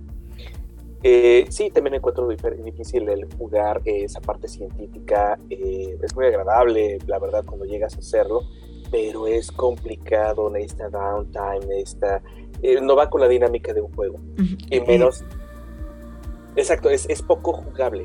en cambio, si tienes a alguien que está con su castillo y tiene sus cosas y va a traer, no sé, bueno, podemos hablar eh, eh, de, lo que puede aportar a un grupo, a un, un, a un grupo, una eh, coterie. Entonces ya te das cuenta que en realidad sí puede jugar en equipo este personaje. Mm, pues a lo mejor sí. Eh, insisto, sería, a lo mejor es tarea para alguien más, más creativo que yo. Um, ¿Sabes qué es lo que pasa? Que siento también que eh, y es una, razón que me gustaba mucho los Revenants de las de los Simitsi, porque siento que los arquetipos que tenían quedaban más fáciles de meter en este tipo de, de familias europeas alejadas de la, de la realidad mundana y mortal. ¿Me explico? O sea, podías tener a tus santosas ahí que llegaban y te ponían al tú por tú con, eh, con, con, los toreador o los bratoviches, con, con sus perros y, y sus terrenos, largos sembradíos de, de, gente muerta, o los obertus así con como brujos así súper, o sea, más como los, los locos Adams o, los, este, los monsters acá súper alejados todos, así que nadie los entiende. O o los Grimaldi, ¿no? Que es esta, esta, gente para la que en realidad el dinero no es no es un tema porque tienen tanto que, que, están más allá del bien y el mal por ese dinero que tienen. O sea, esos sabores que, que, que creo que los juntaron, los quisieron juntar todos en el, en el, arquetipo del, del, nuevo clan Simitsi y que creo que está tan, al, al juntar tanto, se pierden las, las, particularidades. Entonces, pues no eres ni uno ni otro, nomás están ahí los y ya, se acabó. Entonces, sí siento que les faltaba eh, esta, esta cosa, ¿no? Y luego, pues también el chiste era que todo lo que tenía que ver con la, la vicisitud como tal, que era su disciplina distintiva, pues les daba este sabor de ser súper monstruosos y malvados y que te diera miedo enfrentarlos, ¿no? Si no jugarlos, enfrentarlos por lo menos. Pero, este, no sé si nos falta algo ya más de este capítulo. ¿No? Bueno, entonces el siguiente capítulo es el de los clanes y las cuadrillas. Entonces, eh, Rigel. Sí, deme un segundito. Ok. Se me había metido en la plática, pero, pero bueno. Ah, me gustó mucho la idea de llamar eh, a un grupo, muy, muy eh, shakespeariano el asunto. Tenemos una pandilla de brujas y de Ravnos, una guarida de Gangles y Nosferatu o una maldición de Tremerstra y Ventru. Es solo una expresión que utilizan los nuevos eh, vástagos para referirse a cada uno de estos por grupo. ¿Por qué? Porque dicen que decirle Coteri es muy anticuado, es arcaico. Entonces hay que decirles de maneras modernas. Ah, francamente, eso es su intención, su, su, gusto. Nosotros le vamos a decir coterí. Eh, las cuadrillas, coterí, yo prefiero la palabra coterí, me, me gusta más, no sé ustedes. a mí cuadrilla siempre me dio repelús, pero... A mí también, o sea que somos caballos. pero es que es la traducción, güey, o sea... La traducción no me interesa, porque además coterí es francés, no es inglés, entonces no tengo problema porque es romance. Que la canción, perdón. Eh, las coteries son grupos con, una objetivo, con un objetivo. Usualmente no es solamente, híjole, este, estábamos en la, en la fiesta del príncipe, lo mataron y ahora estamos todos juntos en un rincón tratando de sobrevivir. Eso es circunstancial. Puede que de ahí en adelante pues, resulta que todos los que estamos reunidos somos eh, los que vamos a investigar el asesinato o vamos a infiltrarnos en un territorio eh, que nos, no es el local, en otro territorio, estamos de, infiltrados y estamos recuperando información, o estamos este, manteniendo el orden, o qué sé yo. Esa es la idea de que, de que debe tener un propósito mayor la, los mm, francamente, es cuestión de, de, lógica, de acuerdo, de acuerdo a todo lo que ya sabemos de, del juego. Eso solamente lo pone como que en palabras un tanto innecesarias y repetitivas, todo ya lo sabemos, simplemente leyendo cualquier otro libro, creo que está en el base te lo dice, así que está un poco extra aquí.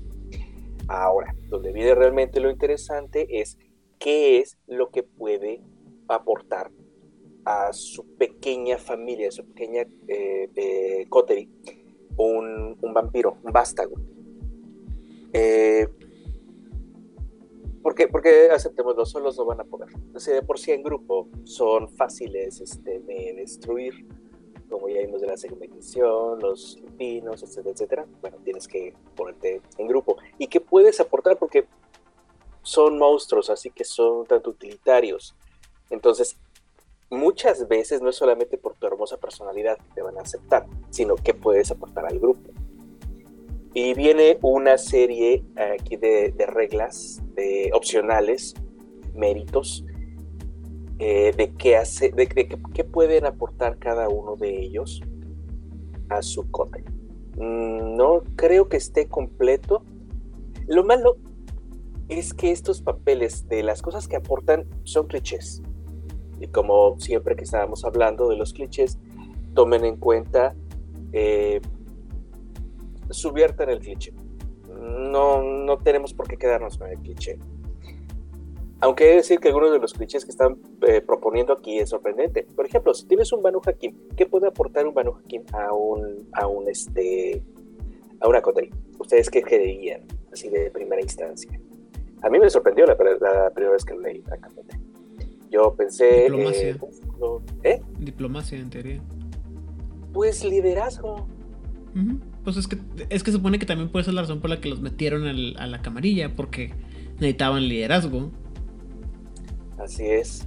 Y diplomacia, sorprendentemente. Porque, bueno, si no puedes poner un bruja a hacer diplomacia. Ahí sí, estoy de acuerdo. Oye, óyeme. Este, no, pero bueno, esto ya es cosa de la metatrama, ¿no? Porque supone que el Banu Hakim entra porque, ah, saben los Brulla, porque leían en la madre a Jan Peterson, que era lo, lo único que. Y así. Y y ya, ¿no? Pero eso todo, todo lo que tiene, exacto, todo lo que tiene que ver alrededor de la metatrama, o sea, los nuevos este, Banu Hakim, no, no, son asamitas, aquí ya son Banu Hakim, son líderes, son jueces, son este, diplomáticos.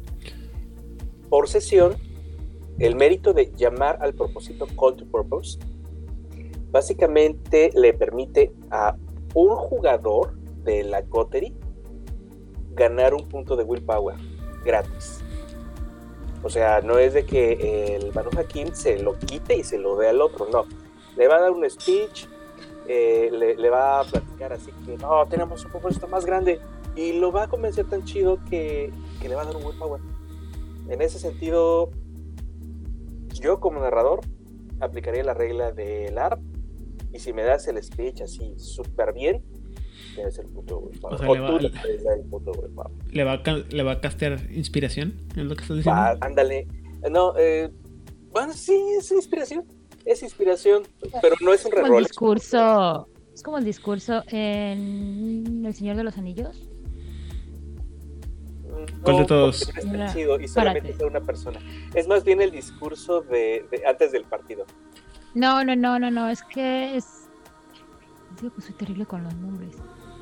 Eh, tienes a todos los humanos formados y saben que se van a enfrentar a todo el ejército de orcos. ¿Por Rohan? A Zavari. Ajá. En la de Rohan, ah, ya, el rey ese discurso, sí, que sí está así como de hasta tú, tú que no estás en esa batalla, es como de yo también peleo por Rohan. También lo sé. Sí, sí, ándale. Una cosa por decir, pero solamente a uno y solamente, vamos a ver, es un personaje y un poco de Wilma. Puta, que qué eh, O sea, le voy a dar Bardic Inspiration a un personaje para que no, tenga no este... es un Bardic Inspiration, es un punto de Willpower. Ni siquiera le estás dando la chance del reroll. ¿Vale? Válgame. Bueno. No es la gran cosa. Los brujas, Ya. pues, eh, son como el cata- catalizador de lealtad, se siente el corazón del grupo porque todos los tratan como fuera familia. No estoy seguro por qué decidieron que esto es como que ellos iban a hablar de. eh, lo, lo siento muy limitado, mm, como que estaban hablando solamente de un tipo de bruja, eh, no, no, no tu tipo clásico, afortunadamente, pero es la única, el único del que del están hablando. Eh, hablan de que los lazos familiares y que el bruja está muy atento a las necesidades del grupo, etcétera, etcétera. Entonces se siente como que va creando lazos familiares. Eso es lo que aporta a nivel de rol el bruja. Eh, el mérito se llama Bhutan Rally. Eh, le permite a un personaje en una tirada volver a tirar todos los dados regulares de una tirada fallida relacionado con algo físico. No me imagino en- en rol cómo funcionaría eso, tendría que meterme más, pensarlo un poco más, pero bueno, eso es lo que ellos proponen. Inclusive sería mejor este, que cada quien saliera con el suyo, porque eso además es un, es un, es un mérito de uno, entonces como que mm, es tan- ah, está medio, medio pequeño, digo yo, no tan útil. Los gangrel, que pueden aportar? Pues ellos son la misma visión de la tenacidad y del conocimiento del terreno. O sea, si lo mandas como el ranger a, a averiguar cómo están las cosas del, del otro lado.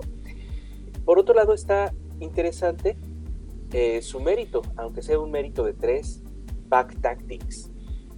Cualquiera que esté atacando al mismo enemigo que este gangrel puede agregar un solo dado a todos sus dice pools de brawl o melee. Pero funciona en cada ronda de combate. Y pero solamente funciona una vez, no importa cuántos estén rodeando a- o sea, cuántos gangrels estén rodeando con este mérito al mismo enemigo, solamente vamos a tener un dado. Pero si somos cuatro y cada uno de ellos está atacando al mismo y hay un gangrel, pues obviamente tienes, cada uno de ellos tiene un dadito. Se pone bien, eh, cuan- pero es un proceso acumulativo. Es mucho de circunstancia. Eh, los Hecata, ¿qué pueden dar de, eh, de, de extra los Hecatas a un... a un- Problemas. Mm, sí, hay peores. dan información y secretos. Secretos de los muertos.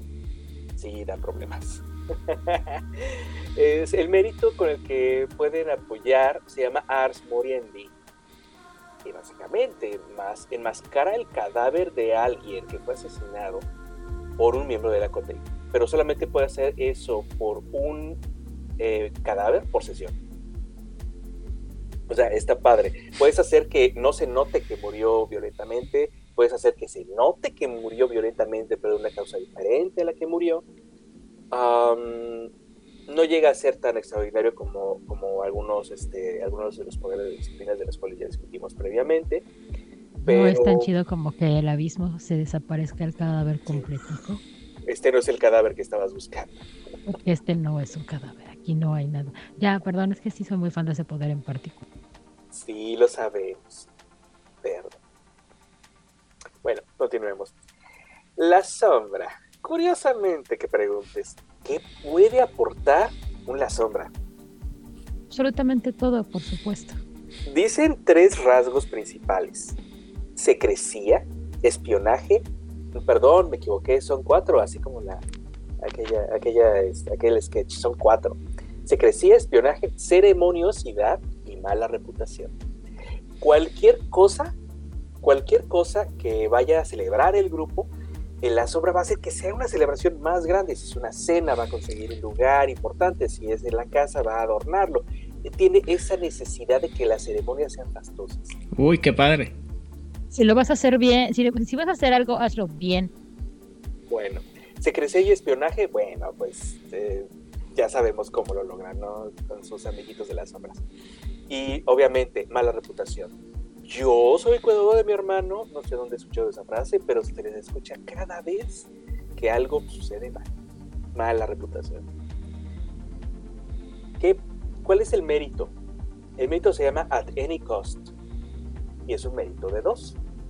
Una vez por sesión, un miembro de la cotería de la sombra puede, puede elegir el, puede elegir agregar dos éxitos a cualquier tiro. El problema es que es un Messi Critical invariablemente.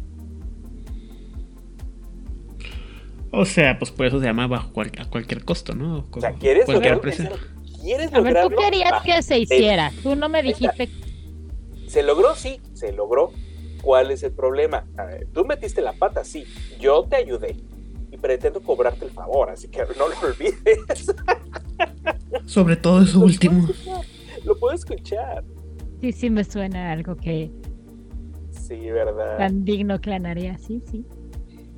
Eh, para los Malkavian, algo que no me gustó del el Companion, y sí puedo. Y, aquí se nota mucho en, en Malkavian, no es claro. No te dice claramente qué está pasando, no te dice claramente qué circunstancias eh, te están llevando a dar estos razonamientos. Ni siquiera están oscurecidos los razonamientos, inclusive. Lo que yo entendí, si alguno de ustedes lo quiere corregirme, por supuesto, y ese ustedes son nuestra audiencia, básicamente depende de la demencia en particular lo que puede aportar. Visión, adivinaciones, problemas sociales, este, va a meter la pata en una circunstancia social, no lo sé. Cualquier cosa puede ser porque, porque ninguno es igual entre sí. Eh, y el mérito es un mérito de tres. Everything is connected. Le permite a otro miembro del coterie sustituir una habilidad por cualquier otra de su elección y que tenga para recuperar información. Solamente para hacer esa recuperación de información, en lugar de utilizar esta investigación, va a utilizar callejeo o va a utilizar este, artes marciales, no lo sé. No tiene por qué ser lógico, solo tiene que existir. Y tiene sentido porque no piensan de manera lineal los Malkavians.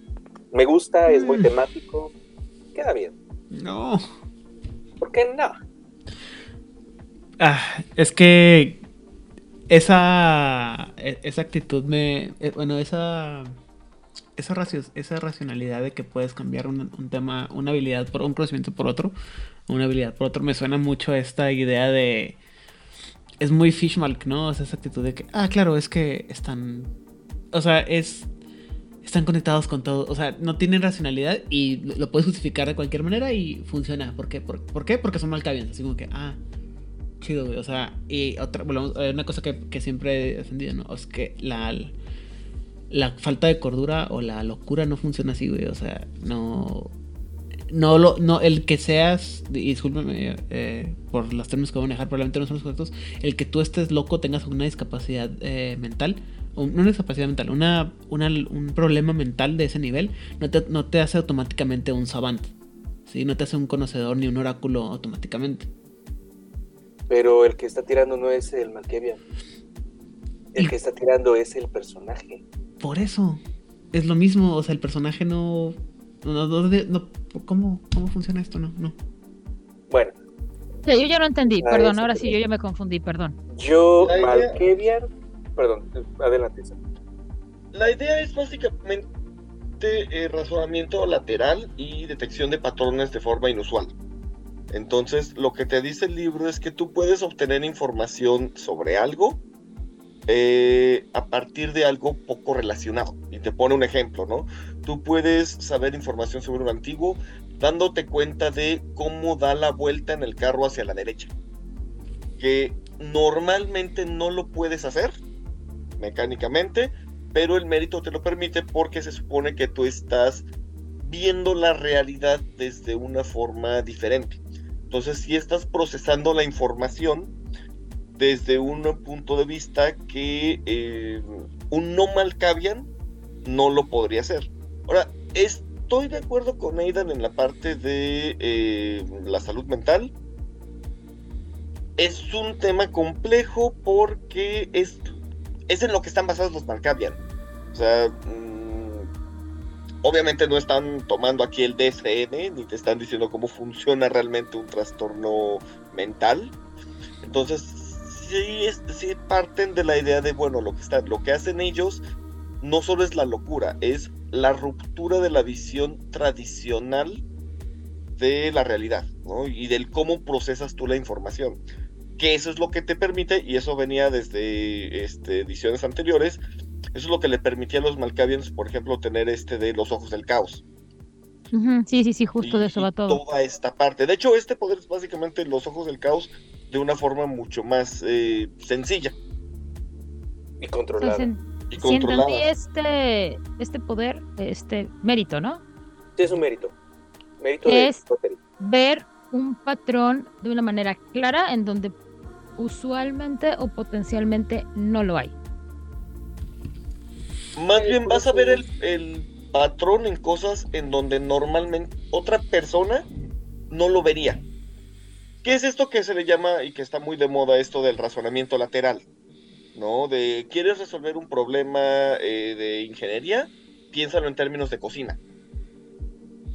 ¿No? Porque a lo mejor en, en términos de ingeniería no lo puedes resolver, pero cuando lo empiezas a pensar como una receta de cocina, ¡pum! Las ideas te empiezan a fluir. Ah, yo les llamo metáforas.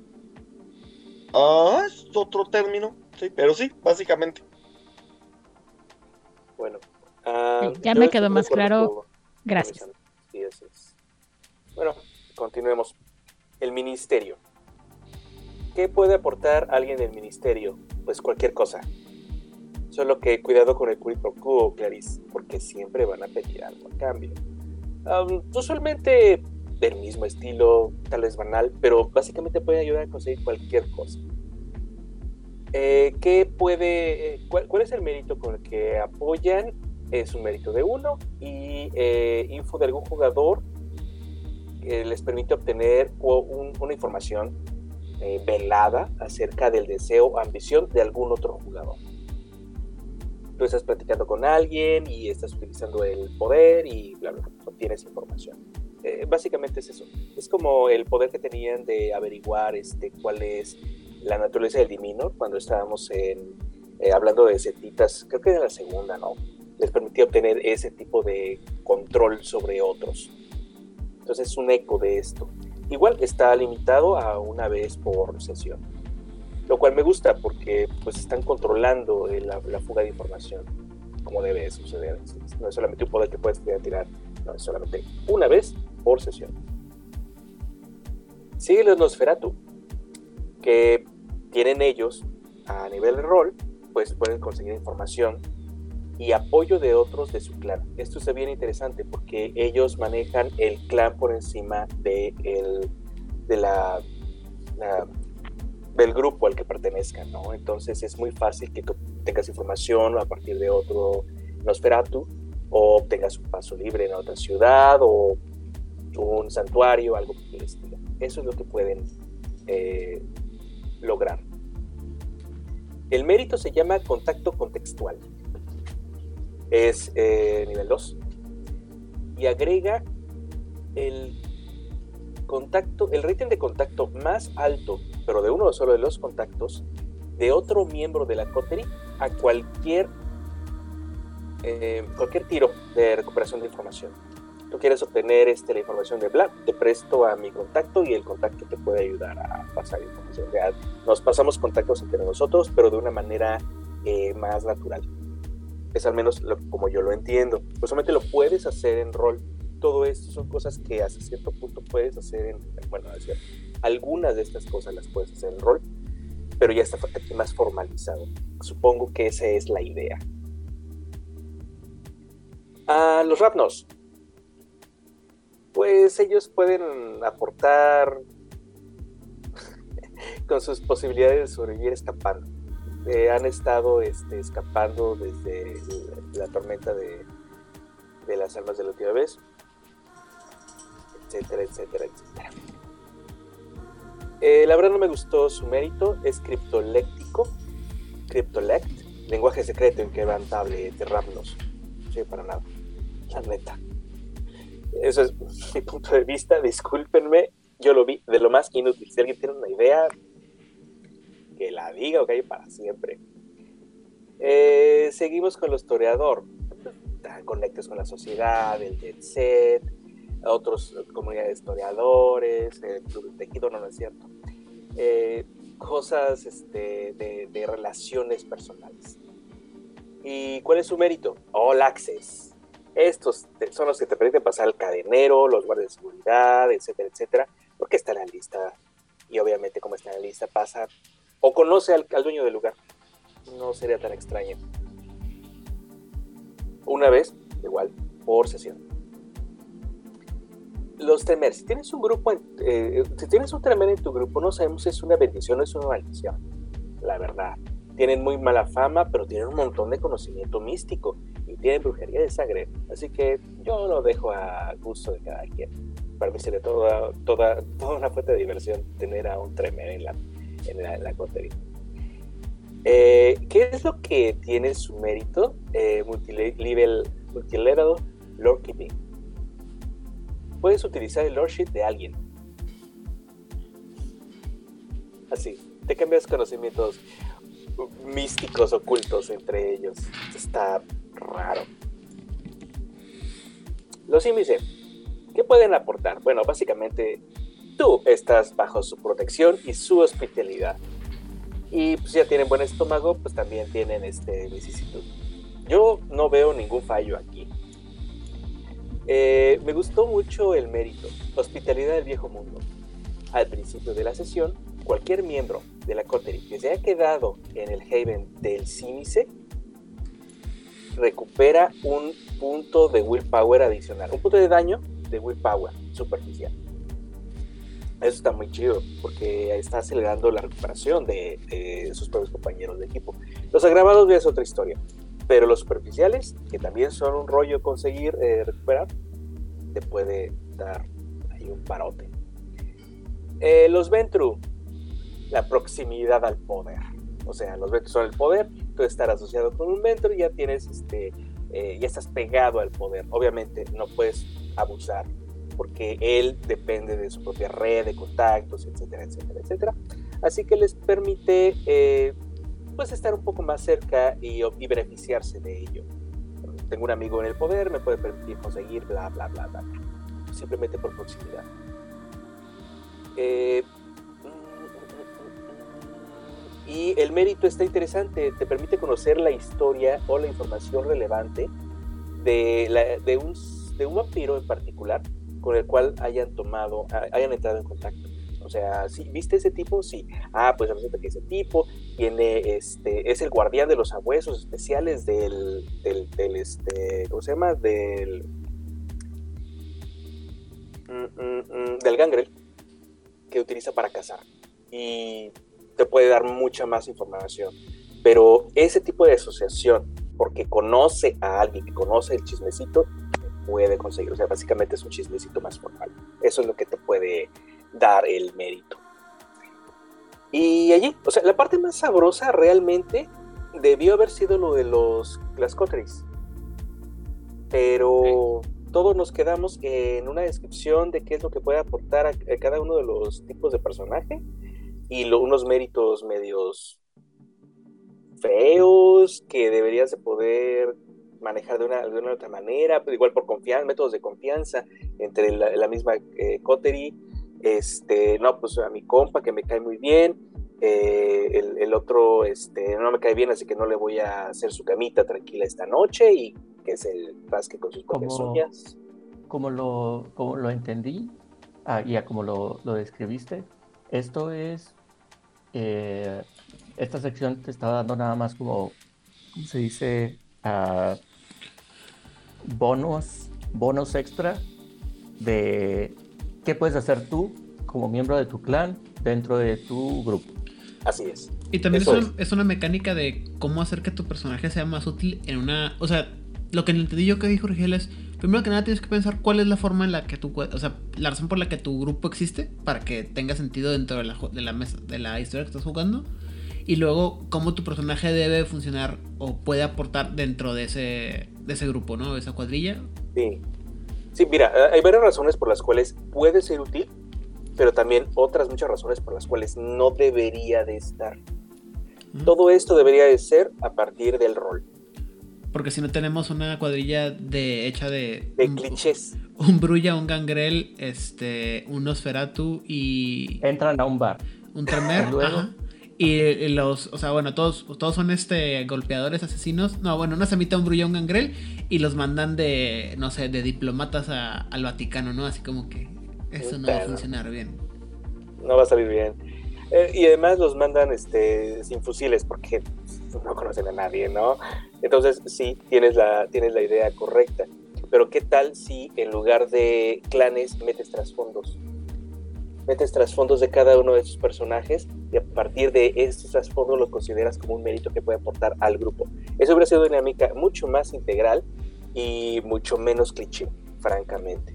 Pero bueno, es mi opinión y eso es lo que dice aquí. La verdad, yo lo analicé, no me convenció desde el principio, pero pues está, está cotorro. Nada más por eso este, me intento de platicándoselos. Ok. Eh, el siguiente capítulo, el capítulo número 3, es el que está relacionado con. ¿Qué? La parte de. Con los ghouls y los mortales. Yippee. Este, exactamente, esa fue mi misma expresión. Y es de esos capítulos que yo dije, qué bueno que este, este documento fue gratuito. Eh, la verdad es que en este capítulo no hay mucho.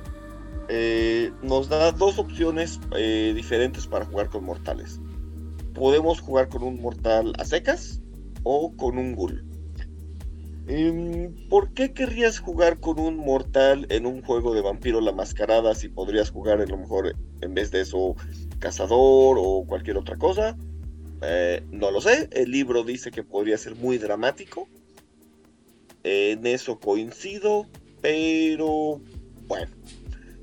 Em, realmente el capítulo nos da algunos ejemplos de eh, personajes que podrían ser mortales eh, eh, a secas, digamos, como un este, investigador que sospecha de la actividad de vampiros o que haya ahí, este, no sé, una pareja conflictuada, cosas así.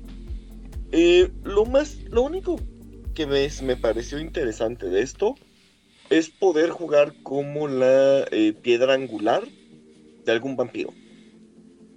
Porque ahí sí dije, bueno, eso sí está interesante como para mucho drama. Este, porque además tú tienes que tener tus propias piedras angulares y tus propias convicciones.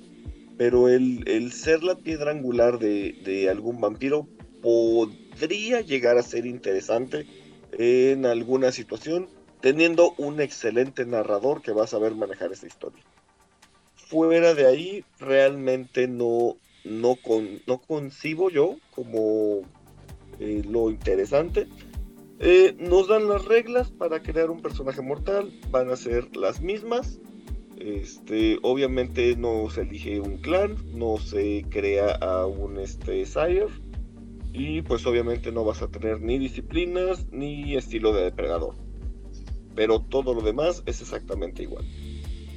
Y, ah, bueno, algo que sí me pareció muy interesante es cómo se maneja el tema de la humanidad. Porque si vas perdiendo puntos de humanidad.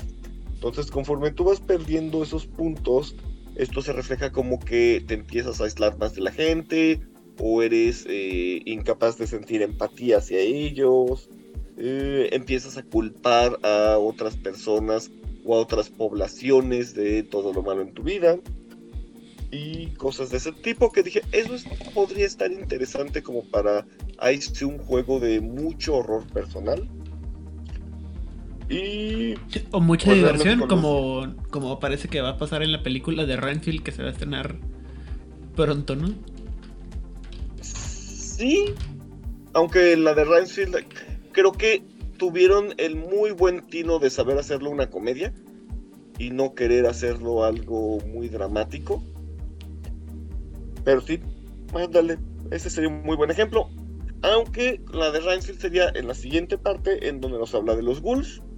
Em, realmente no hay nada eh, nuevo que hablar aquí. Eh, ¿Por qué jugar un ghoul? Ah, bueno, pues porque quieres jugar a tener una relación tóxica. Si quieren muchísimo más al respecto, eh, vean el capítulo, le escuchen el capítulo, no me acuerdo el número qué, donde hablamos sobre los ghouls para Vampiro el Requiem, en donde se habló como a mucho más detalle. Y hubo también uno en para este el círculo interno, si no mal recuerdo. Seguramente también, sí. Solamente no me acuerdo cuándo. Pero eh, de ahí realmente de los ghouls no nos dicen nada nada nuevo, ¿no? Este igual nos dicen eh, las reglas, que aquí, bueno, no vas a tener puntos en disciplina, sino que tienes que ir comprando los poderes específicos y no puedes tener eh, poderes que sean más de un punto. Y obviamente tienes que ser disciplinas que tenía tu Sire. Mm, y pues realmente eso es lo, que se nos dice de los ghouls. Y me, me, dio gusto que no le dedicaran mucho tiempo. Espero que ya hayan sacado su gustito de hablar de ghouls inmortales con este documento y que no quieran utilizar recursos y tiempo en hacer un libro para ghouls, por favor. Hojas, hojas y, palabras. Y realmente eso sería todo. Muy bien, gracias, Isona. Eh, el último capítulo que nos falta, si no me equivoco, es el que tiene que ver con las ratas y la fe de ratas y las, este, las actualizaciones, ¿no? Así es.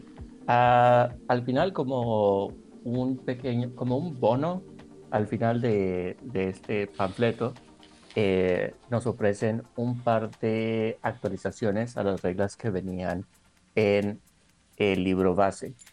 Cuando sale este companion ya han pasado un par de años y después de un par de años los desarrolladores han visto cómo la gente está jugando y se dan cuenta de que necesitan hacer una evaluación de ciertas reglas.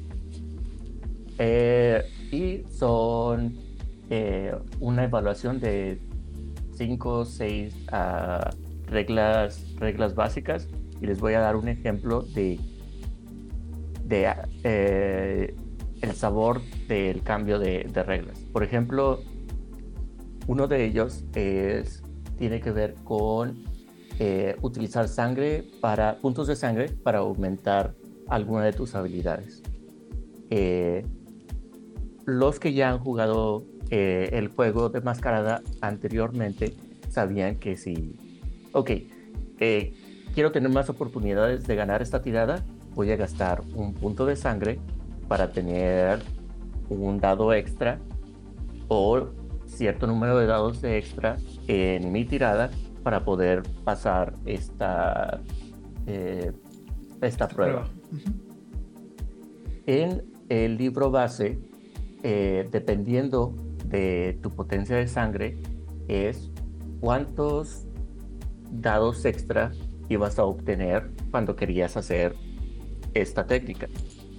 Si tenías una potencia de sangre de cero, no podías utilizar esta técnica.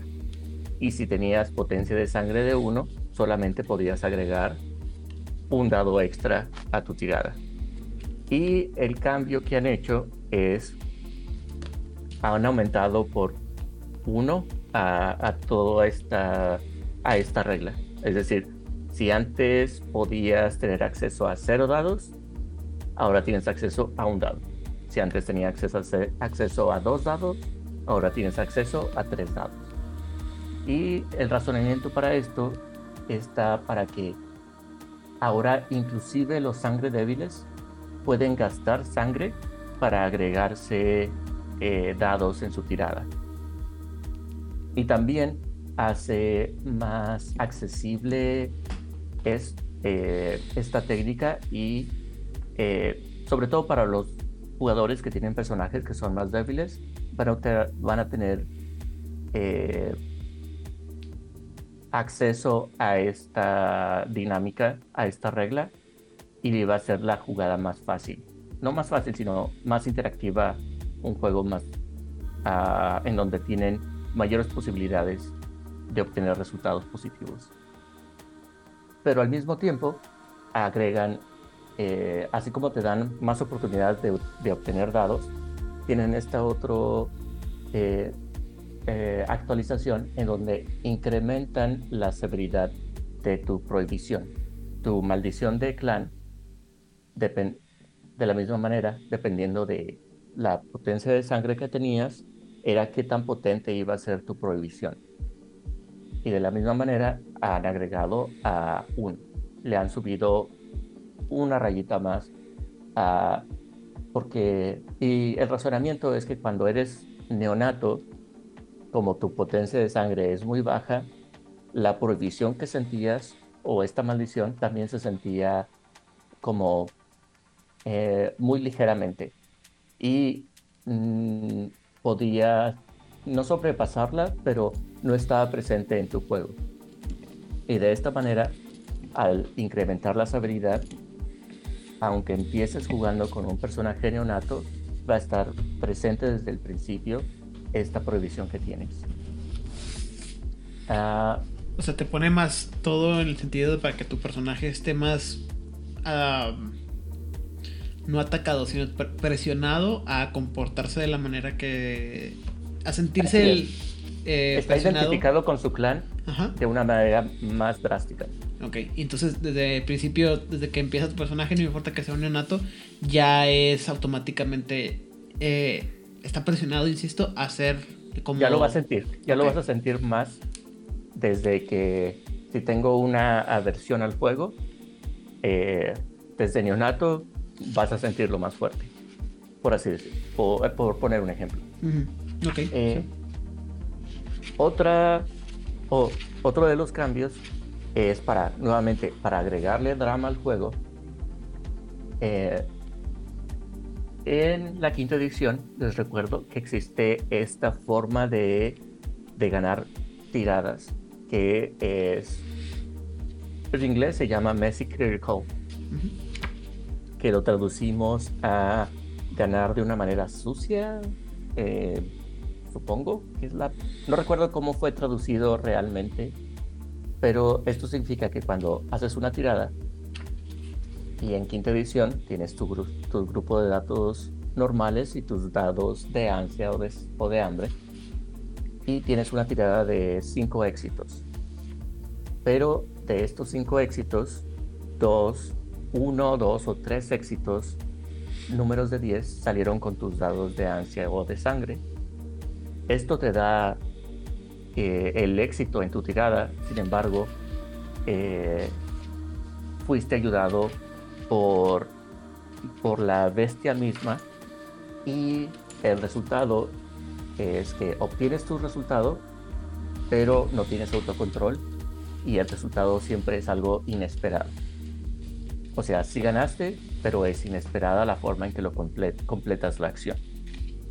Para darles un ejemplo y que esto tenga más sentido a las personas que están escuchando por primera vez, es, ok, quiero abrir la puerta de este vehículo que está cerrado y voy a hacer una tirada porque lo requiere. Y a la, a la hora de hacer la tirada obtengo cinco éxitos. Y de estos cinco éxitos, dos éxitos son con los dados de ansia, los dados de sangre. Y es decir, que completé la acción, pero lo hice con la rabia con la ansia de mi sangre y con la ayuda de mi bestia y que y como se representa el éxito en la jugada es que no nada más abriste la puerta sino que arrancaste por completo la puerta y ahora tienes eh, la puerta que estás sosteniendo en, en, tu mano y creo que en términos este, muy reales creo que eso es una cosa que nos pasa a todo mundo cuando tenemos hambre, ¿no? O cuando estás muy acelerado. es el tipo de cosas que pasa cuando te estás muy... Eh, bueno, a mí me pasa mucho, en mi casa me regañan mucho. Eh, bueno, me pasa, ya soy una persona de luz y, paz y tranquilidad. Pero Vlad les puede atestiguar muchas veces como el, a veces cuando está uno, o, yo en particular, eh, acelerado, desesperado o molesto, hace las cosas con un ímpetu un poco más fuerte, ¿no? Y muchas veces, ¿qué es lo que pasa? Que en el estar tan apurado, tan acelerado, tan molesto, pues sí, te hace este, tener éxito pero el éxito que obtienes no es el que quisieras, ¿no? Entonces es como por ejemplo el... No sé, eh, por decir algo, tuvieras a, a alguien que maneja más rap, más acelerado de lo normal y a lo mejor si llegas a tiempo a tu junta, pero no sé, este te multaron, ¿no? O, o como decía ahorita Vladimir, ¿no? Este vas tan, o sea, abres la puerta tan tan atrabancado que la sacas del marco de la puerta o, o le haces un daño a la puerta por la presión con la que estás haciendo para, para abrirla, ¿no? Que, insisto, creo que más de una persona hemos estado en, en esa situación en algún momento, ¿no? En la que puede estar tan acelerado, lo haces de una manera forzada y dañas o, o lo que está a tu alrededor sufre alguna repercusión por tus acciones. Así es.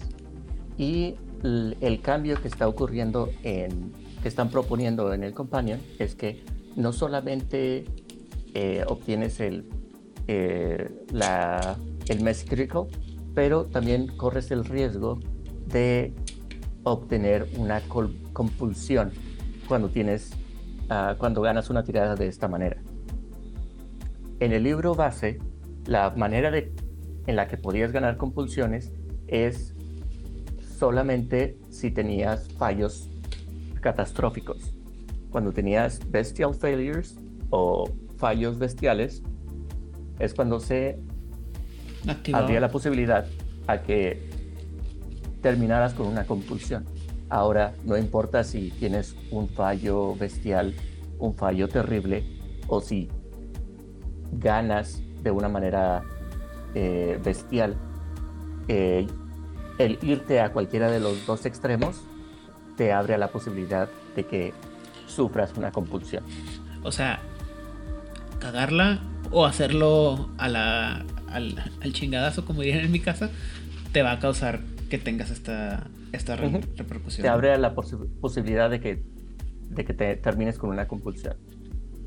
Eh, otra, otra cosa que también expanden es eh, en el libro base para hacer las tiradas y, por ejemplo, las tiradas eh, que no se conviertan en una escena de 7, 10 minutos de jugador y narrador estar tirando dados una y otra vez, existe la, la dinámica que se llama toma la mitad.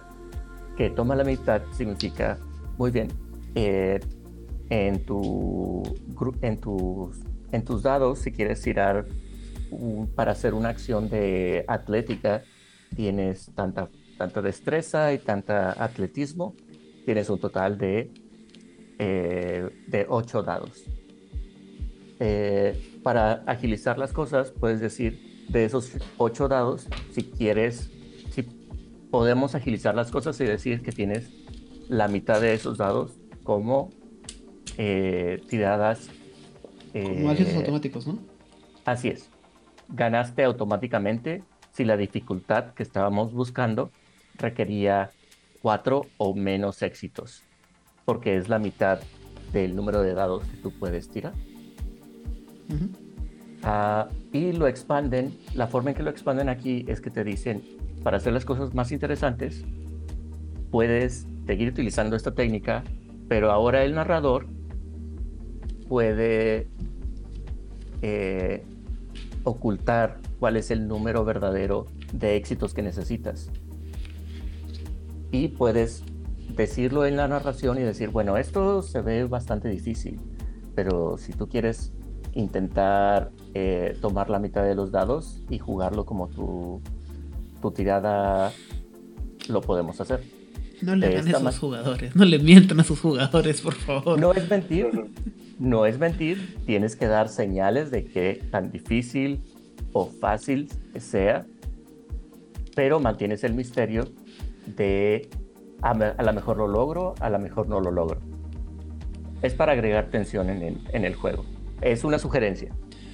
Y uh, el último que, que, les voy a platicar es acerca de eh, el poder que es el beso indeleble eh, de Lingering Kiss. Uh -huh. Que significa que cuando eh, el vampiro da el beso, muerde a sus víctimas, se vuelve, puede puede ocasionar que esta mordida sea, sea adictiva y que el humano te esté buscando porque necesita sentir ese éxtasis.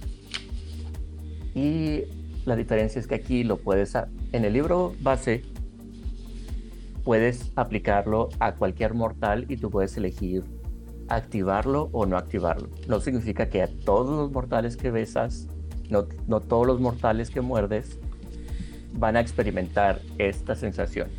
Tú puedes activarlo cuando te estás alimentando y se van a quedar con ese sentimiento de que quiero más y quiero que me vuelvas a morder una y otra vez. La diferencia y como lo expanden aquí es que ahora puedes hacer lo mismo con otros vampiros. En el libro base solo lo hacías con mortales. Aquí puedes utilizar eh, la misma técnica y morder a vampiros, consumir al menos un punto de sangre y hacerlos adictos a tu mordida. Sin embargo, también sigue aplicando el problema de que si bebes demasiado de un solo vampiro, corres el riesgo de crear un enlazo de sangre. Y la razón por la que lo ponen de esta manera es para agregar complejidad en estas relaciones entre, entre vampiros. Y al final, eh, para las cosas técnicas que les, que les acabo de platicar, el companion ofrece una, una tablilla, una tabla, en donde te da las, los nuevos rangos de cuántos dados extra puedes tomar, cuál es la severidad que vas a tener y, y todos estos pequeños detalles. Eh, me pareció interesante cómo sintieron la necesidad de agregar estas erratas en el companion. Algunas las entiendo, que tienen sentido, pero me, me hace preguntarme qué tipo de, ¿cómo dices feedback? ¿Qué tipo de, retroalimentación de información ellos han recibido que vieron la necesidad de agregar la expansión de reglas aquí en vez de otro, de otro lugar. También nos dicen que si a quienes nos escuchan actualmente van a comprar una nueva versión del libro o apenas van a comprar la versión ya sea en PDF o una nueva versión impresa de Vampiro la Mascarada, estas reglas que acabo de mencionar ya van a estar incluidas en las nuevas versiones, en las nuevas impresiones. Que eso es este, bueno, está bien y creo que es eh, una muestra de las pocas cosas, bueno, no de las pocas cosas, de una de las cosas que muestra una actualización en la forma en la que se maneja el nuevo White Wolf, porque eh, para todos aquellos que no les tocó, era muy raro que White Wolf publicara ratas. Este, era muy raro que publicara clarificaciones de reglas. Para eso había ediciones nuevas. Eh, generalmente cuando había algún error en, alguna publicación, te la ponían en un cuadrito antes del libro eh, o sea, ni siquiera en el índice, ni siquiera en alguna de las partes del libro. Es, el siguiente libro que seguía en la, en la línea era el que tenía la, la ¿cómo se llama? La, la errata. Y, y, se acabó, ¿no? Entonces tú nunca, nunca había una, como una clara distinción de las reglas. Pero aparte, este, pues sí, si había alguna actualización en las reglas, la única forma, si es que la habían incluido en algún libro, pues era tenías que tener los dos o tres libros de juntos. Eh, y o como hice alguna vez yo, o sea, tener impresas las, las reglas nuevas y ponerlas ahí en, el, en tu libro básico y estar así nomás metiendo, haciendo tu libro gordo, ¿no? Porque, pues no, no, no hay una forma de hacerlo. En este sentido está, esos me parecen muy bien, pero, digo yo, entonces, o sea, realmente este libro, y, y creo que por eso es digital el libro y por eso es de gratis. Porque pues yo no voy a comprar un libro nuevo por unas reglas tan poquitas reglas, tan poquito contenido como el que me estás mostrando o el que me están platicando ustedes, o el que estamos platicando en general. así es.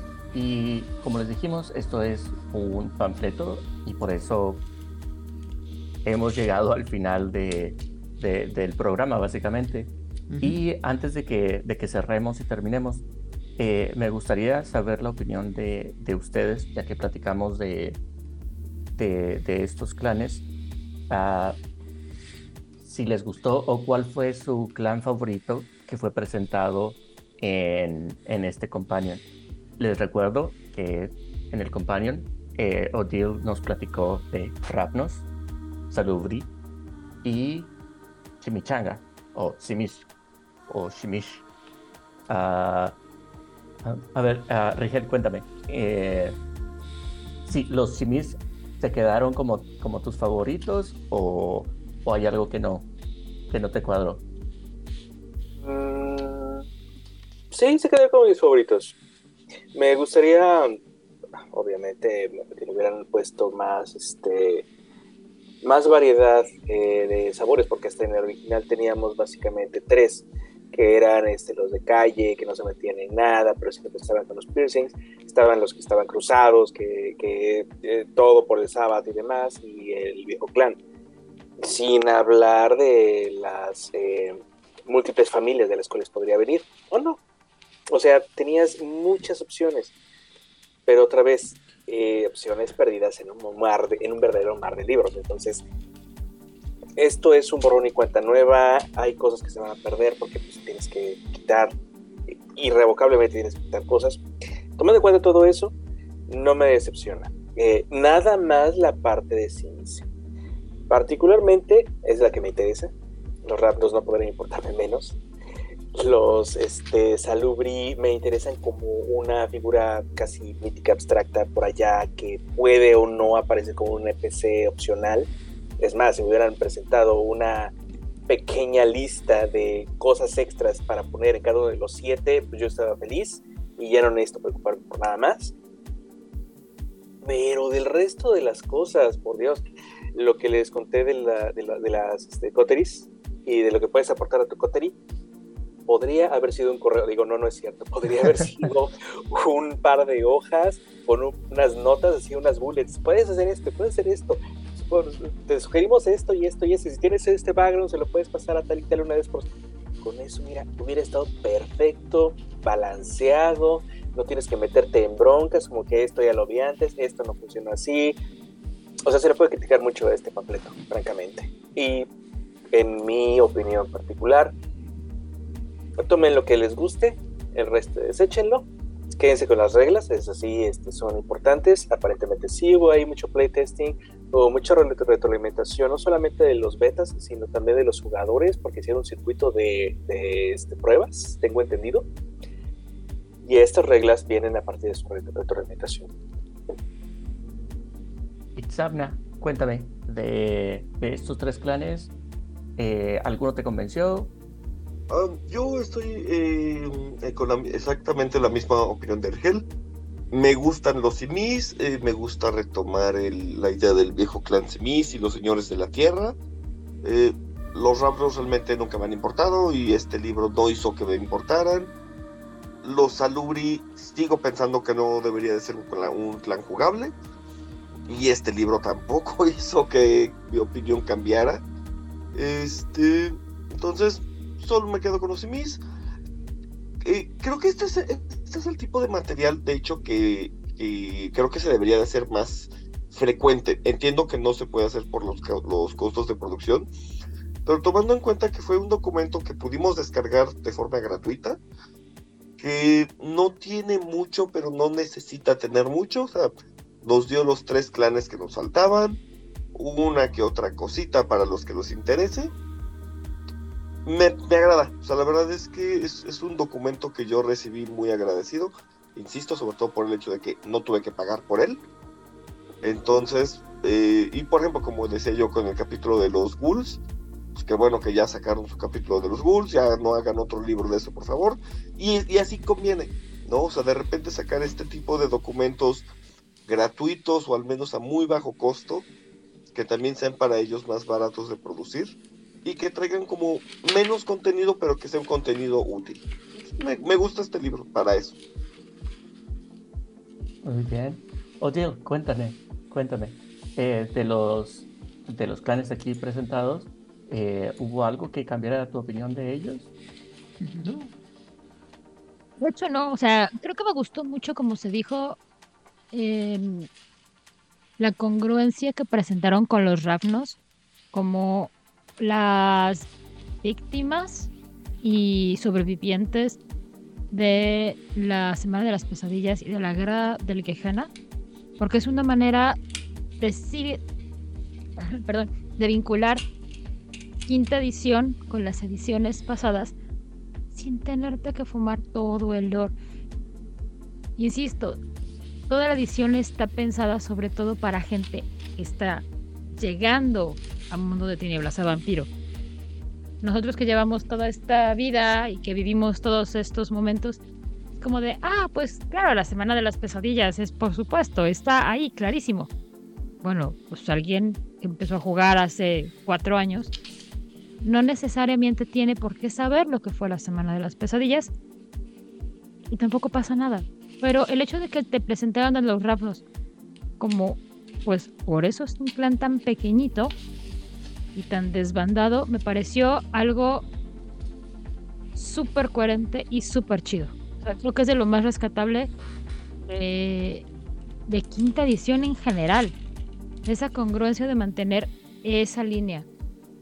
Los salubres me gustaron que regresaron a su estado original de son pocos, son un misterio, o pueden ser bien buena gente, o pueden ser el demonio que nos está cazando, porque son un misterio. Nadie sabe bien qué onda con ellos. Y en el caso de los simisas, me gustó mucho que los mantuvieron con su esencia de señores, de, de las cosas, de la tierra. Vaya, en general me gusta cómo presentaron a los clanes. Creo que personalmente me hubiera gustado que ahondaran un poquito más en los tres. Porque fue una explicación muy breve. Por otro lado, no sé qué más hubieran podido ahondar, tal vez en los Ravnos o tal vez en los Simisas, porque los salubres estaban perfectos, no tenían que agregarles nada más. Mm, ¿Qué más? Voy a apoyar a Itzamna en el hecho de que más documentos como este estarían padres que se publicaran con las fes de ratas o con alguna información que vaya surgiendo a través de la interacción con los fans o de encuestas o cosas que van viendo los desarrolladores que no necesariamente tienen que estar en un solo libro porque no van a comprar, juntar un solo libro. Van a juntar un compendio, algo pequeñito que va a hablar de varios temas que no necesariamente están correlacionados más allá del tema principal, que en este caso sería Vampiro la Mascarada. Sería como ese dulce rico para darle como más saborcito al caldo de, ah, oye, fíjate que inserte aquí este como la crónica que hicieron para Año Nuevo, que también fue un documento gratuito, es de, ah, mira, es una crónica pequeñita, es temática y también fue gratuita. Y todo es en PDF, así que no tienen que gastar en el papel, en gastos de envío y está padre. O sea, yo en general me gusta mucho este, eh, este companion, más allá de si fue gratuito o no, agradezco que fuera gratuito, agradezco el regalo. Pero si me hubieran dicho cuesta pocos dólares, tampoco me hubiera sentido mal en pagarlo, vaya. Yo creo que es un libro por el cual si hubiera pagado tampoco una cantidad exorbitante, pero si hubiera podido pagar un poco porque me gusta lo que me brindaron. O sea, sí considero que es un documento de calidad y que ojalá que hubiera más como este. Ethan, uh, cuéntame. No, primero tú. Ok, uh, yo les cuento que para mí fue una sorpresa, fue sorpresa para mí que terminara diciendo, oh, ahora tengo una idea de cómo puedo jugar un Rapnos. Ah, la versión de Rapnos víctima, eh, el último de los moicanos, el último de su, eh, de su casa y que ahora debe de ir de pueblo en pueblo como si fuera renegado, teniendo diferentes aventuras. Me gustó el concepto y de los tres, eh, el Rapnos, la interpretación de Rapnos me pareció la más interesante en, eh, en este libreto y es lo que saco, eh, es la cosa útil que obtengo de este, de este documento. Dime tu era. Ok, vámonos por dos partes. Primero que nada, ¿qué me gusta del libro? ¿O qué pienso que está chido? Eh, la parte de los salubri creo que es la parte que más me gusta. Eh, creo que, insisto, creo que todo lo que le quitan a los clanes, como a los Simitsi y a los Ravnos, eh, pues los deja desdibujados, los deja sin sabor, los deja sin, sin una identidad propia y fácil de integrar al juego que creo yo que es lo contrario a lo que querían hacer o lo que, la intención del juego. Eh, o de la. No intención del, del, juego, del panfleto, ¿no? Y es donde me quedo con esta idea de que.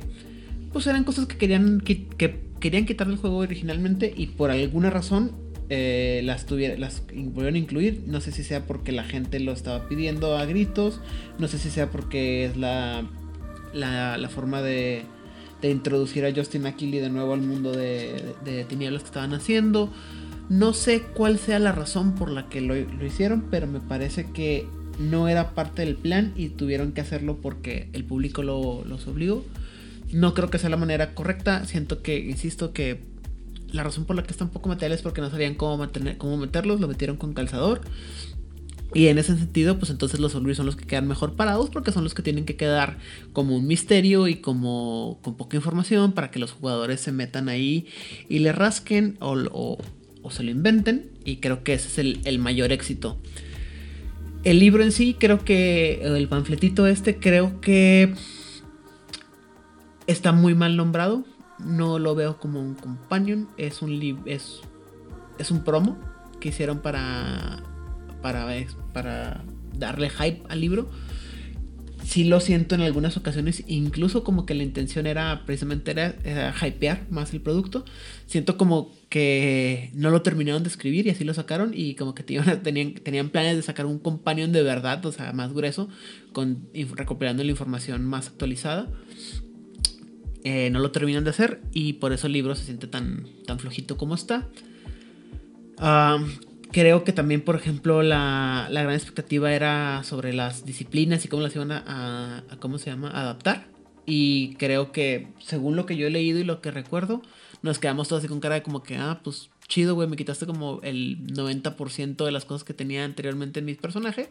O, las, o, el clan que me gusta jugar, dicho los anteriores. Y pues ahora tengo que conformarme con ser solamente un más del montón y mis poderes, este únicos especiales y detergentes están ahí metidos allá quién sabe dónde. Lo cual no está mal. Por sí solo no está mal porque entonces ya no es tan... Ya no es tan normal que todo el mundo tenga poderes únicos especiales y detergentes. Creo que lo que está mal es ponerlos tan arriba porque entonces después tienes gente que otra vez es hasta nivel 3 cuando puedes meter o nivel 4 cuando puedes darle una, una, distinción específica a tu personaje basándose únicamente exclusivamente en los poderes que no debería ser así pero para los jugadores que les interesa, pues volvemos a lo mismo que platicamos anteriormente. Cuando van a tener tus jugadores la, posibilidad de llegar a esas alturas este, envidiables. Y entonces, ¿qué va a pasar? Que pues vas a tener un Simitsi que no, no es un Simitsi o que no puede hacer nada de Simitsi. O un Rapnos que no puede hacer nada de Rapnos porque los poderes están allá a nivel 3-4 y pues eh, bajo la propia escala que ellos han puesto, pues son cosas que no son normales, ¿no? Y comunes. Entonces, pues gracias por dejarme ya todo encerrado detrás de, donde no lo puedo tocar. no me desagrada la idea. Me gustaría, obviamente, como dicen ustedes, que estuvieran continuamente y frecuentemente sacando más y más cosas gratuitas para los jugadores. Y, y para que la gente se interese, ¿no? De que diga, ay, bueno, ¿y este, esto qué es? ¿Esto qué es?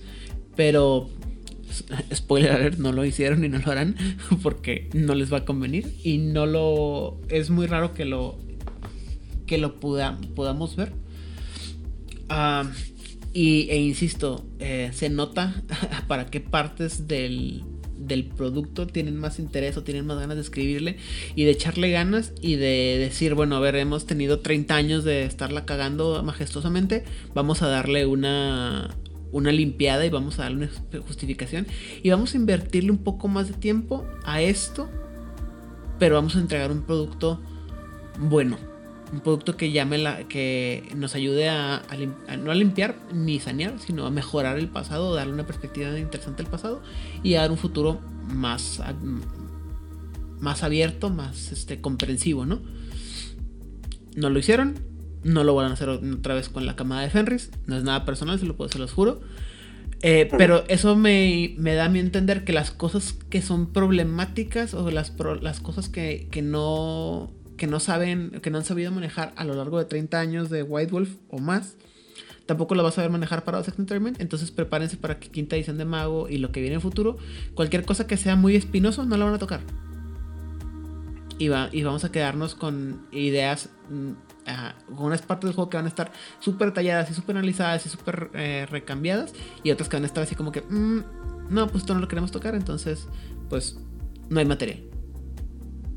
Invéntenselo o ignórenlo. Y eso ya lo hemos platicado muchas veces. Lazy writing, pues mejor no hagas nada, güey. Neta. O sea, mejor así déjalo, mejor déjalo esperando y cuando tengas la capacidad y la creatividad, lo sacas, aunque te mueras eh, con el, décimo libro de, del Juego de Tronos esperándolo, pero mejor no saques algo que no, que no esté a la par de lo que estás haciendo ya. Pero esa es mi opinión muy personal, ya saben que pueden estar total, completo o en total desacuerdo conmigo y no pasa nada, podemos seguir siendo amigos. Eh, y por eso, para eso me encuentran a mí eh, detrás de cámaras de todo lo que tiene que ver con Juárez by Night. Pero, ¿con quién empecé? Vlad, Saludos y redes sociales. Saludos a mis amigos de Fortaleza, en Sao Paulo. Saludos en Instagram, a Santos by Night. Y me encuentran en Instagram como Vlad Cabeza de Venado, Antlerhead. Y encontrarán los enlaces en la descripción de este programa. Gracias nuevamente por escuchar nuestro contenido y estar con nosotros a través de tantos años. Y les recuerdo que estamos en a las redes sociales como eh, Facebook, Instagram y también tenemos nuestro canal de Discord eh, que encontrarán el enlace en, en, la descripción. Muchas gracias. Rigel. Pues saludos a todos los sospechosos comunes, un placer. Eh, ojalá puedan platicarnos acerca de qué opinan del panfletillo este. Eh, pueden contactarme por Facebook, no prometo responder muy, muy rápido o muy seguido. Eh, y me he dado un par de vueltas por el Discord, pero como que, como que me ganó la vida y ya no hice mucho al respecto. y sería todo. Muy bien. ¿Odil? A mí me encuentran en Instagram y en Twitter como Odileclio usualmente respondo, a veces me tardo un poquito, pero suelo responder con no más de dos días de, retraso. Mm, yo quiero mandar un saludo a, a Sofía, a Edgar, a Jugador Casual, a en Paniagua, a Hammer, a Julio, a Nigel Nigel. Chun, chun, chun, chun, chun.